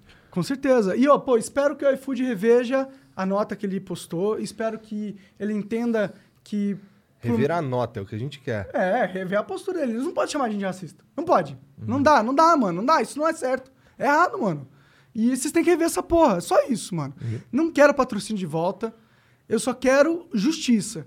Eu só quero não ser difamado. É só boa, isso. Boa, boa. É isso. É isso aí, Dizon. Bora pras perguntas. Tem mensagens aí, Jean? Ah, a mensaginha aí já. Mata a mensaginha aí. Vamos, voltar, vamos voltar aquele clima de luta, sabe? Tem vídeo aí, Jean? Não, eu vou ler a primeira aqui, daí você embala. Beleza? O Lutz Podcast mandou aqui. Verdun, se você tivesse converse- convencer alguém a fazer jiu-jitsu, o que você falaria? Quais os benefícios e aprendiz- aprendizados o Brazilian Jiu-Jitsu te en- ensinou? É, como eu falei antes, né? Eu cheguei a citar isso aí um pouco, assim, é, para fazer o jiu-jitsu qualidade de vida, né? Ficar bem consigo mesmo, assim, a- a- até na, na postura de falar, na, na postura, na, na parte da a física também, o cara ajuda muito. Autoconfiança, total autoconfiança, te deixa muito bem com autoconfiança, de poder conversar, até eu brinco, assim, às vezes, em seminários que eu falo, de até conseguir uma namorada. Tu tá falando de jiu-jitsu, tu, tu tem essa, essa manha do jiu-jitsu, de falar quantas pessoas já viram, eu já vi de chegar na academia caladas e não, não consegue nem falar com um amiguinho, nada, e começa a fazer jiu-jitsu, começa a desenvolver, começa a ficar melhor, começa... Então é só benefício. Então se tu for fazer jiu-jitsu, tu vai ter muitos benefícios que tu possa nem imaginar que tu vai ter. Postura, maneira de falar, é, a parte física, a, a autoestima também ajuda muito, mesmo que tu seja feio, sabe? Tu vai ficar bonito. Se ele for feio, como? Como é que é a cara do feio? Se ficar feio, Deus ali. É, bom, você tá casado há muito tempo, mas será que as minas piram nessa orelha de couve-flor? Bados, nossa orelhinha tá Deus o livre, né? Porque ela fala assim, tipo, não é bonito, mas esse cara passou por muita coisa. tá Ah, tem esse negócio. Mas não, não quer dizer, sabia, né? Que no- a, a orelha mais estourada, tu é o cara, tu é bom pra caramba. Não, tem nada a ver isso aí. Tu vê o Royce Grace que eu comentei antes, não tem nada. O Royce Grace não tem nada na orelha. Então dizem que quanto mais amassada tua orelha é, porque tu foi muito amassado no chão. Se fregaram muito tatame na tua cara, o, o kimono, entendeu? É, tem isso aí também, mas isso aí é, é de porrada também. A, a orelha é do, de roçar no kimono, do contato, né? De querer botar pra baixo, de ficar muito perto. É, o kimono é muito áspero, entendeu? Mas também é porrada também. Que daí incha, fica um líquido dentro, tem que pegar com a agulha, né? Com a seringa, tem que tirar o líquido e aí vai calejando, né? Vai calejando. Aí fica a orelha de macaco Tu mesmo. tirava com seringa ou tu deixava... Não, eu tirei na- um pouco assim, mas não tirei muito. Se tu vê que esta é, é menos que essa, ó. Essa aqui. menos que a orelha gigante, né, meu? É, mas eu não noto muito, porque eu já me acostumei. couve-flor mesmo. É, Não, mas é o nome... É, é o nome verdade, é verdade, científico é. é... Nome científico. É, tipo, Científico. quando- como os médicos vão falar, é... Orelha de flower, couve- é, tipo, orelha de... Entendi, Orelha de caralho. couve-flor, é verdade, é verdade. O Igia Labs mandou aqui. Aí, rapaziada, fico feliz com o trampo de vocês. Hoje me tornei membro depois do ocorrido. Quero que vocês cresçam cada vez mais e mantenham a ideia de liberdade. Ô Veiga, já olha como receber Bitcoin ou Ethereum pra ajudar o Flow. Vai que. Sucesso a todos. Salve, salve família. Valeu, cara. Valeu, Cara, Igia não é Labs. uma ideia, não. Não, não é. Não, não é. O Léo Underline M mandou salve, salve família. Não, ele mandou aqui em outra língua. Salva, salva família. É, e aí, Verdun, amo a história, amo a história do, do carro do presidente. Vocês devem receber centenas de currículos lá no site, por isso tô dando um salve aqui. Sou modelador 3D e imprimo status. Posso fazer status de todos os convidados. Deem um check no meu portfólio, amo vocês. Ué, marca ele aí, Jean, pra gente ver Como é que é o nome depois. dele? Léo. Valeu, Léo, um abração aí. Valeu, nossa. Esse é dos nossos. o Tiraleno 1 mandou. Salve, salve família. Primeiramente, tenho que dizer que o Monark e o Igor são uma das poucas pessoas na internet que realmente tem bolas pra falar o que pensam. Máximo respeito. Verdun, o que você faz quando ficar preso entre categorias de peso? É melhor subir ou descer? Abraços. Eu nunca tive problema com categoria, porque eu sempre fui peso pesado. Só no comecinho que eu tinha menos, menos peso ali, mas a vida inteira foi peso pesado. Então a minha categoria é de 93 quilos até 120. Eu nunca cheguei a 120, sempre mantive 110, 112 para lutar, 108, né? Mas nunca fiquei preso em categoria. Mas eu vou te falar que se for ah, escolher, é melhor subir que descer. Que tu sofre muito mais para perder. Eu, eu vejo pelos meus colegas, né? Os caras sofrem demais para descer e quando eles ficam na categoria, ah, vamos, ah, tá, vamos ficar na de cima, mas também na hora da luta pesa muito, ah, sente muita diferença de peso, porque o outro cara já tá acostumado. entendeu? peso tá acostum- né? É, com, mas não só peso pesado, mas eu digo outras categorias, entendeu? Então, se eu fosse escolher, eu subiria. Entendi, entendi. Até porque, né, subir é só comer mais e descer é parar de comer, né? Parar que de deve comer. ser Bah, difícil parar pra de comer caralho. é. Isso é a parada mais foda dos lutadores, mano. A, a, A disciplina de- que os caras têm de não comer, não beber água, não beber líquido. Não, cara, eu, eu, ju- eu não conseguiria. Eu não conseguiria. Depende do propósito, nossa. De repente, sim. De repente, se tu fosse um lutador mesmo, de repente tu ia querer assim, tu ia Tá, se poder. talvez se minha vida É, fosse isso. é, é. é. Mas eu agora não. Porra. Não, agora, agora não tem condições mesmo. Eu vejo que tu não consegue mesmo. Eu esculacho o cara. Não, é, tu não, tu não ia conseguir mesmo. É, agora realmente. Motivação total, né? Tu não ia conseguir mesmo. Vamos pra de ferro então, Verdun, tô brincando. tô Caralho. Não, pior que eu não curto, velho. Não curto. Não gosto. É lesão. Braço de machuca, ferro né? não é a minha. Não, não adianta. Não é- faço. Porque eu já vi tanto de. Bah, que- quando vê, quebra antebraço, quebra cotovelo, ombro. Sabe? As pessoas se posicionam do mesmo lado. O braço de ferro é de frente, tudo bem. Quando fica os dois do mesmo lado aqui, ó. Já É perigoso. vezes, tu, pá, quebra o ombro, tá louco, velho. Não, Caralho. arrebenta tudo. né? Eu não gosto, eu não curto muito, eu não curto. Faz sentido. Muita gente fala isso, ah, não só lutadores, até. é, Atletas de fisiculturismo. Isso. Outra também- coisa que eu não faço é encarada com todo mundo. Eu não curto, velho. Não- É porque assim, ó, se tiver uma fila na, no, onde eu estiver fazendo, dando autógrafo ou fazendo uma presença, aí faz encaradinha com o Igor. Aí eu faço contigo, 200 encarada. 200, entendeu? É, é, com os 200 vai ter que fazer. E encaradinha fica meio ruim, porque daí tu fica ali encarando, o cara não consegue tirar foto, fica nervoso, demora muito, daí tu fica encarando, daí fica um climinha meio. Então a única foto que eu não tiro é encarada. O resto abraçado, no colo, o que quiser. Mas encarada não curto. Então fica um climinha meio, meio estranho, sabe? O cara quer te desafiar. Eu não quero Então, não. ó, não chame o Verdun pra queda de braço, não chame o Verdun pra encarada que ele vai Isso, te isso. quebrar. o cara falou que quebrar o Van Damme, pô. Ah, eu ia quebrar a vantagem. O Van Damme não é grande, né? Não, ele é bem pequeno. É. Ele é bem pequeno. Mata fácil. Ah, Mata Fácil, que é um homem perigoso. Ah, não, esse aí é o. Como é que era o outro, aquele? O Mata Fácil, como é que era? O, o que matava fácil, armado e perigoso. Tinha um, lembra esse? Não lembro desse, não. Cara, armado e perigoso. Fala aí dos nossos. É o. Ah, me esqueci, agora deixa. Vou lembrar. O Acriano mandou aqui. Verdun, como é o Cristiano Ronaldo? Ele é cheiroso? O R10 já te chamou para uns rolês aleatórios? Tu conhece o Cristiano Ronaldo? Bom, nossa, foi até uma brincadeira, porque o Cristiano Ronaldo me seguia, me segue até hoje e eu não sabia. Caralho. Eu não sabia que o cara me seguia.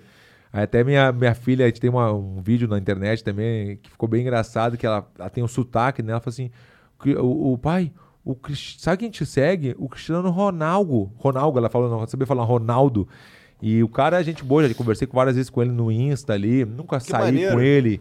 O cara, a gente dá pra ver que é gente, é gente boa demais, tu vê que é um cara, né, um cara puro, um cara que ajuda muita gente, que poucas pessoas sabem que ele ajuda muita gente. Isso que é bom, quando E, poucas e- e pessoas eu sabem. converso com ele, eu mando mensagem pra ele, que nem o Neymar também, já falei com o Neymar também no, no Insta várias vezes, também me segue também, o Ronaldinho o- me convidou uma vez, eu tava fazendo camp lá no México, ele me convidou, Verdun, chega aqui em casa, e eu fui lá na casa dele visitar ele, o Ronaldinho Gaúcho, Que né? maneiro. É bom essa relação, eu acho legal também, mas o Cristiano Ronaldo tem que respeitar, o cara é diferenciado mesmo, né, bem? Impressionante. E é cheiroso mesmo, é cheiroso. o cara fala tudo e no final, é cheiroso, cheiroso, fala bem baixinho, cheiroso. Isso é um bagulho legal que o esporte proporciona, né? Umas relações assim que tu não espera. É, é verdade. Como é que eu vou se Imagina, o cara vai. o- A fama proporcionou, né? É a fama, Ele podia é. praticar esporte pra caralho se ele fosse campeão mundial, né? Mas ele tinha que ser. É, tudo bem, a fama de um bagulho muito foda que ele faz e ele é muito foda Não, nesse eu acho que bagulho. o fato dele ser um lutador, ele, ele acaba agariando o respeito de muita gente, entendeu? Porque pra você ser um lutador. Não, mano, você entrar num ringue com outro cara que é especializado em bater em pessoas e falar, vamos até quem desmaiar, você tem que ter uma coragem do caralho. Então eu acho que os outros atletas, eles, eles, eles Admiro, entendem essa porque porra. é o extremo do extremo, nas antigas lá, que era o negócio do, do homem contra o homem mesmo, né? É, é o extremo do extremo, né? Que é pra. Então te dá um poderzinho a mais, né? Te dá um poder a mais, Claro, realmente. Por isso que eu digo, esse negócio da autoconfiança te ajuda muito também. Não porque eu vou chegar. A minha autoconfiança é tão alta porque eu vou chegar, vou te bater. Não é isso, não é. É, é É um sabe, se eu todo. quisesse. É um todo, né? É um todo, assim, não é só isso, né? Mas com, com certeza ajuda muito. O Pirata006 mandou. Salve, salve família e Verdun. Gostaria de parabenizar o Flow pela defesa da liberdade de expressão. Me tornei membro agora. Podiam criar um membro Flower Monarca. Pra quem quiser ajudar mais vocês a segurarem essas broncas. Até lá, vou comprando umas carnes no Verdun Premium Meats. Ó, agora sim. Esse aí. Manda o endereço que eu vou te mandar o kit. Isso Esse, é um puta esse, kit. esse é dos nossos. Do- Esse é dos nossos AFU. Tem um AFU, né? Dos nossos. É dos nossos AFU. O dos nossos afu. Aí. Bonitão as carnes. O Macabro mandou. Salve, salve família. Primeiramente, uma honra assistir esse bate-papo com o Verdun. Sua história é fantástica e suas conquistas são gigantes. Ó, quem é esse aí? Como é como é que é o nome dele? Velho, mandou gigantes, mas eu não. Mas eu, Ah, mas deu eu consertei. Como é que é o nome dele? Como é que é o nome dele? Macabro. Bah, Macarabo, valeu aí. Chamou na experiência. Obrigadão. Eu conto quando eu conto, eu conto com vontade. É, segundo, parei de utilizar uma empresa de entregas que não respeita a liberdade de expressão e todos que são a favor da liberdade deveriam parar. Caralho.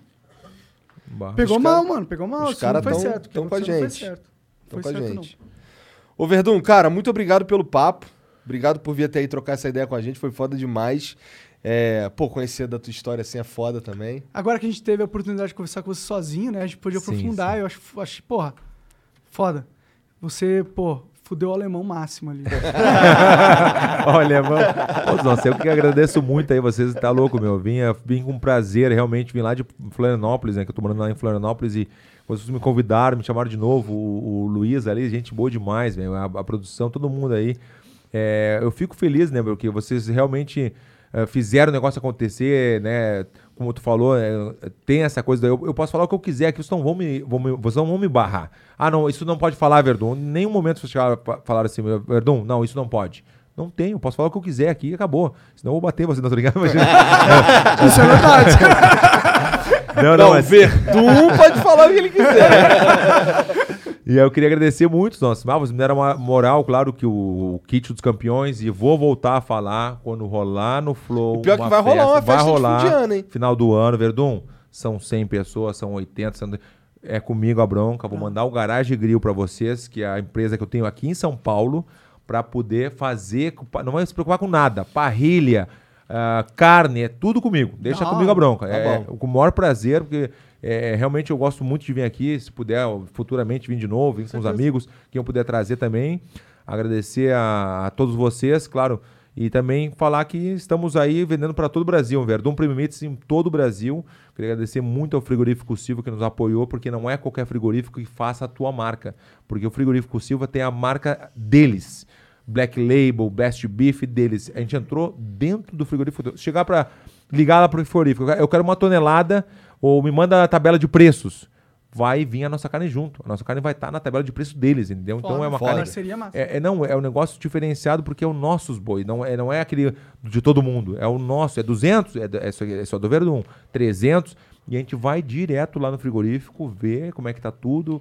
Meu primo é, demais, venho agradecer muito ao meu primo também, e a, ao Ian, que me, me, o Ian é o meu sócio na marca de roupa, na Verdun Esportes, que me apoiou muito vir pro Brasil, me mostrou o lugar certo para comprar casa, tudo isso aí, velho. Eu tô bem feliz aqui no Brasil depois de 13 anos nos Estados Unidos, vim pro Brasil, o nosso é diferente. Quando for para os Estados Unidos, eu sei que tem gente com muito sonho de ir, mas não se engane que chegar lá, por exemplo, ah, eu moro nos Estados Unidos, ah, mas nos Estados Unidos tá rico, tá rico. Não é bem assim, tem que trabalhar igual, tem que correr atrás igual. Ou tu acha que todos esses anos que eu fiquei 13 anos nos Estados Unidos foi assim, babá, ganhei um dinheiro, tô voltando pro Brasil, tô bem. Não, eu sofri pra caramba, corri atrás, entendeu? Não é bem assim chegar e achar que é o sonho. Entendeu? Então tem que correr atrás também. Agradeço muito a vocês, ao meu amigo Braga que está aqui comigo, que é dos nossos legal, tem todos os cursos. Será que vai dar tempo de ir no sushi? Dá, dá tempo. Acho que dá tempo sim. Boa sorte. Foi um sushi tarde. Muito obrigado, cara. Valeu de verdade. Porra. Valeu de verdade. E obrigado, galera. É Obrigado nóis, aí pela moral, aí todo mesmo. mundo que, que assistiu Faz, aí. faz o moço, tem que fazer o moço. Tá. E largar um rei.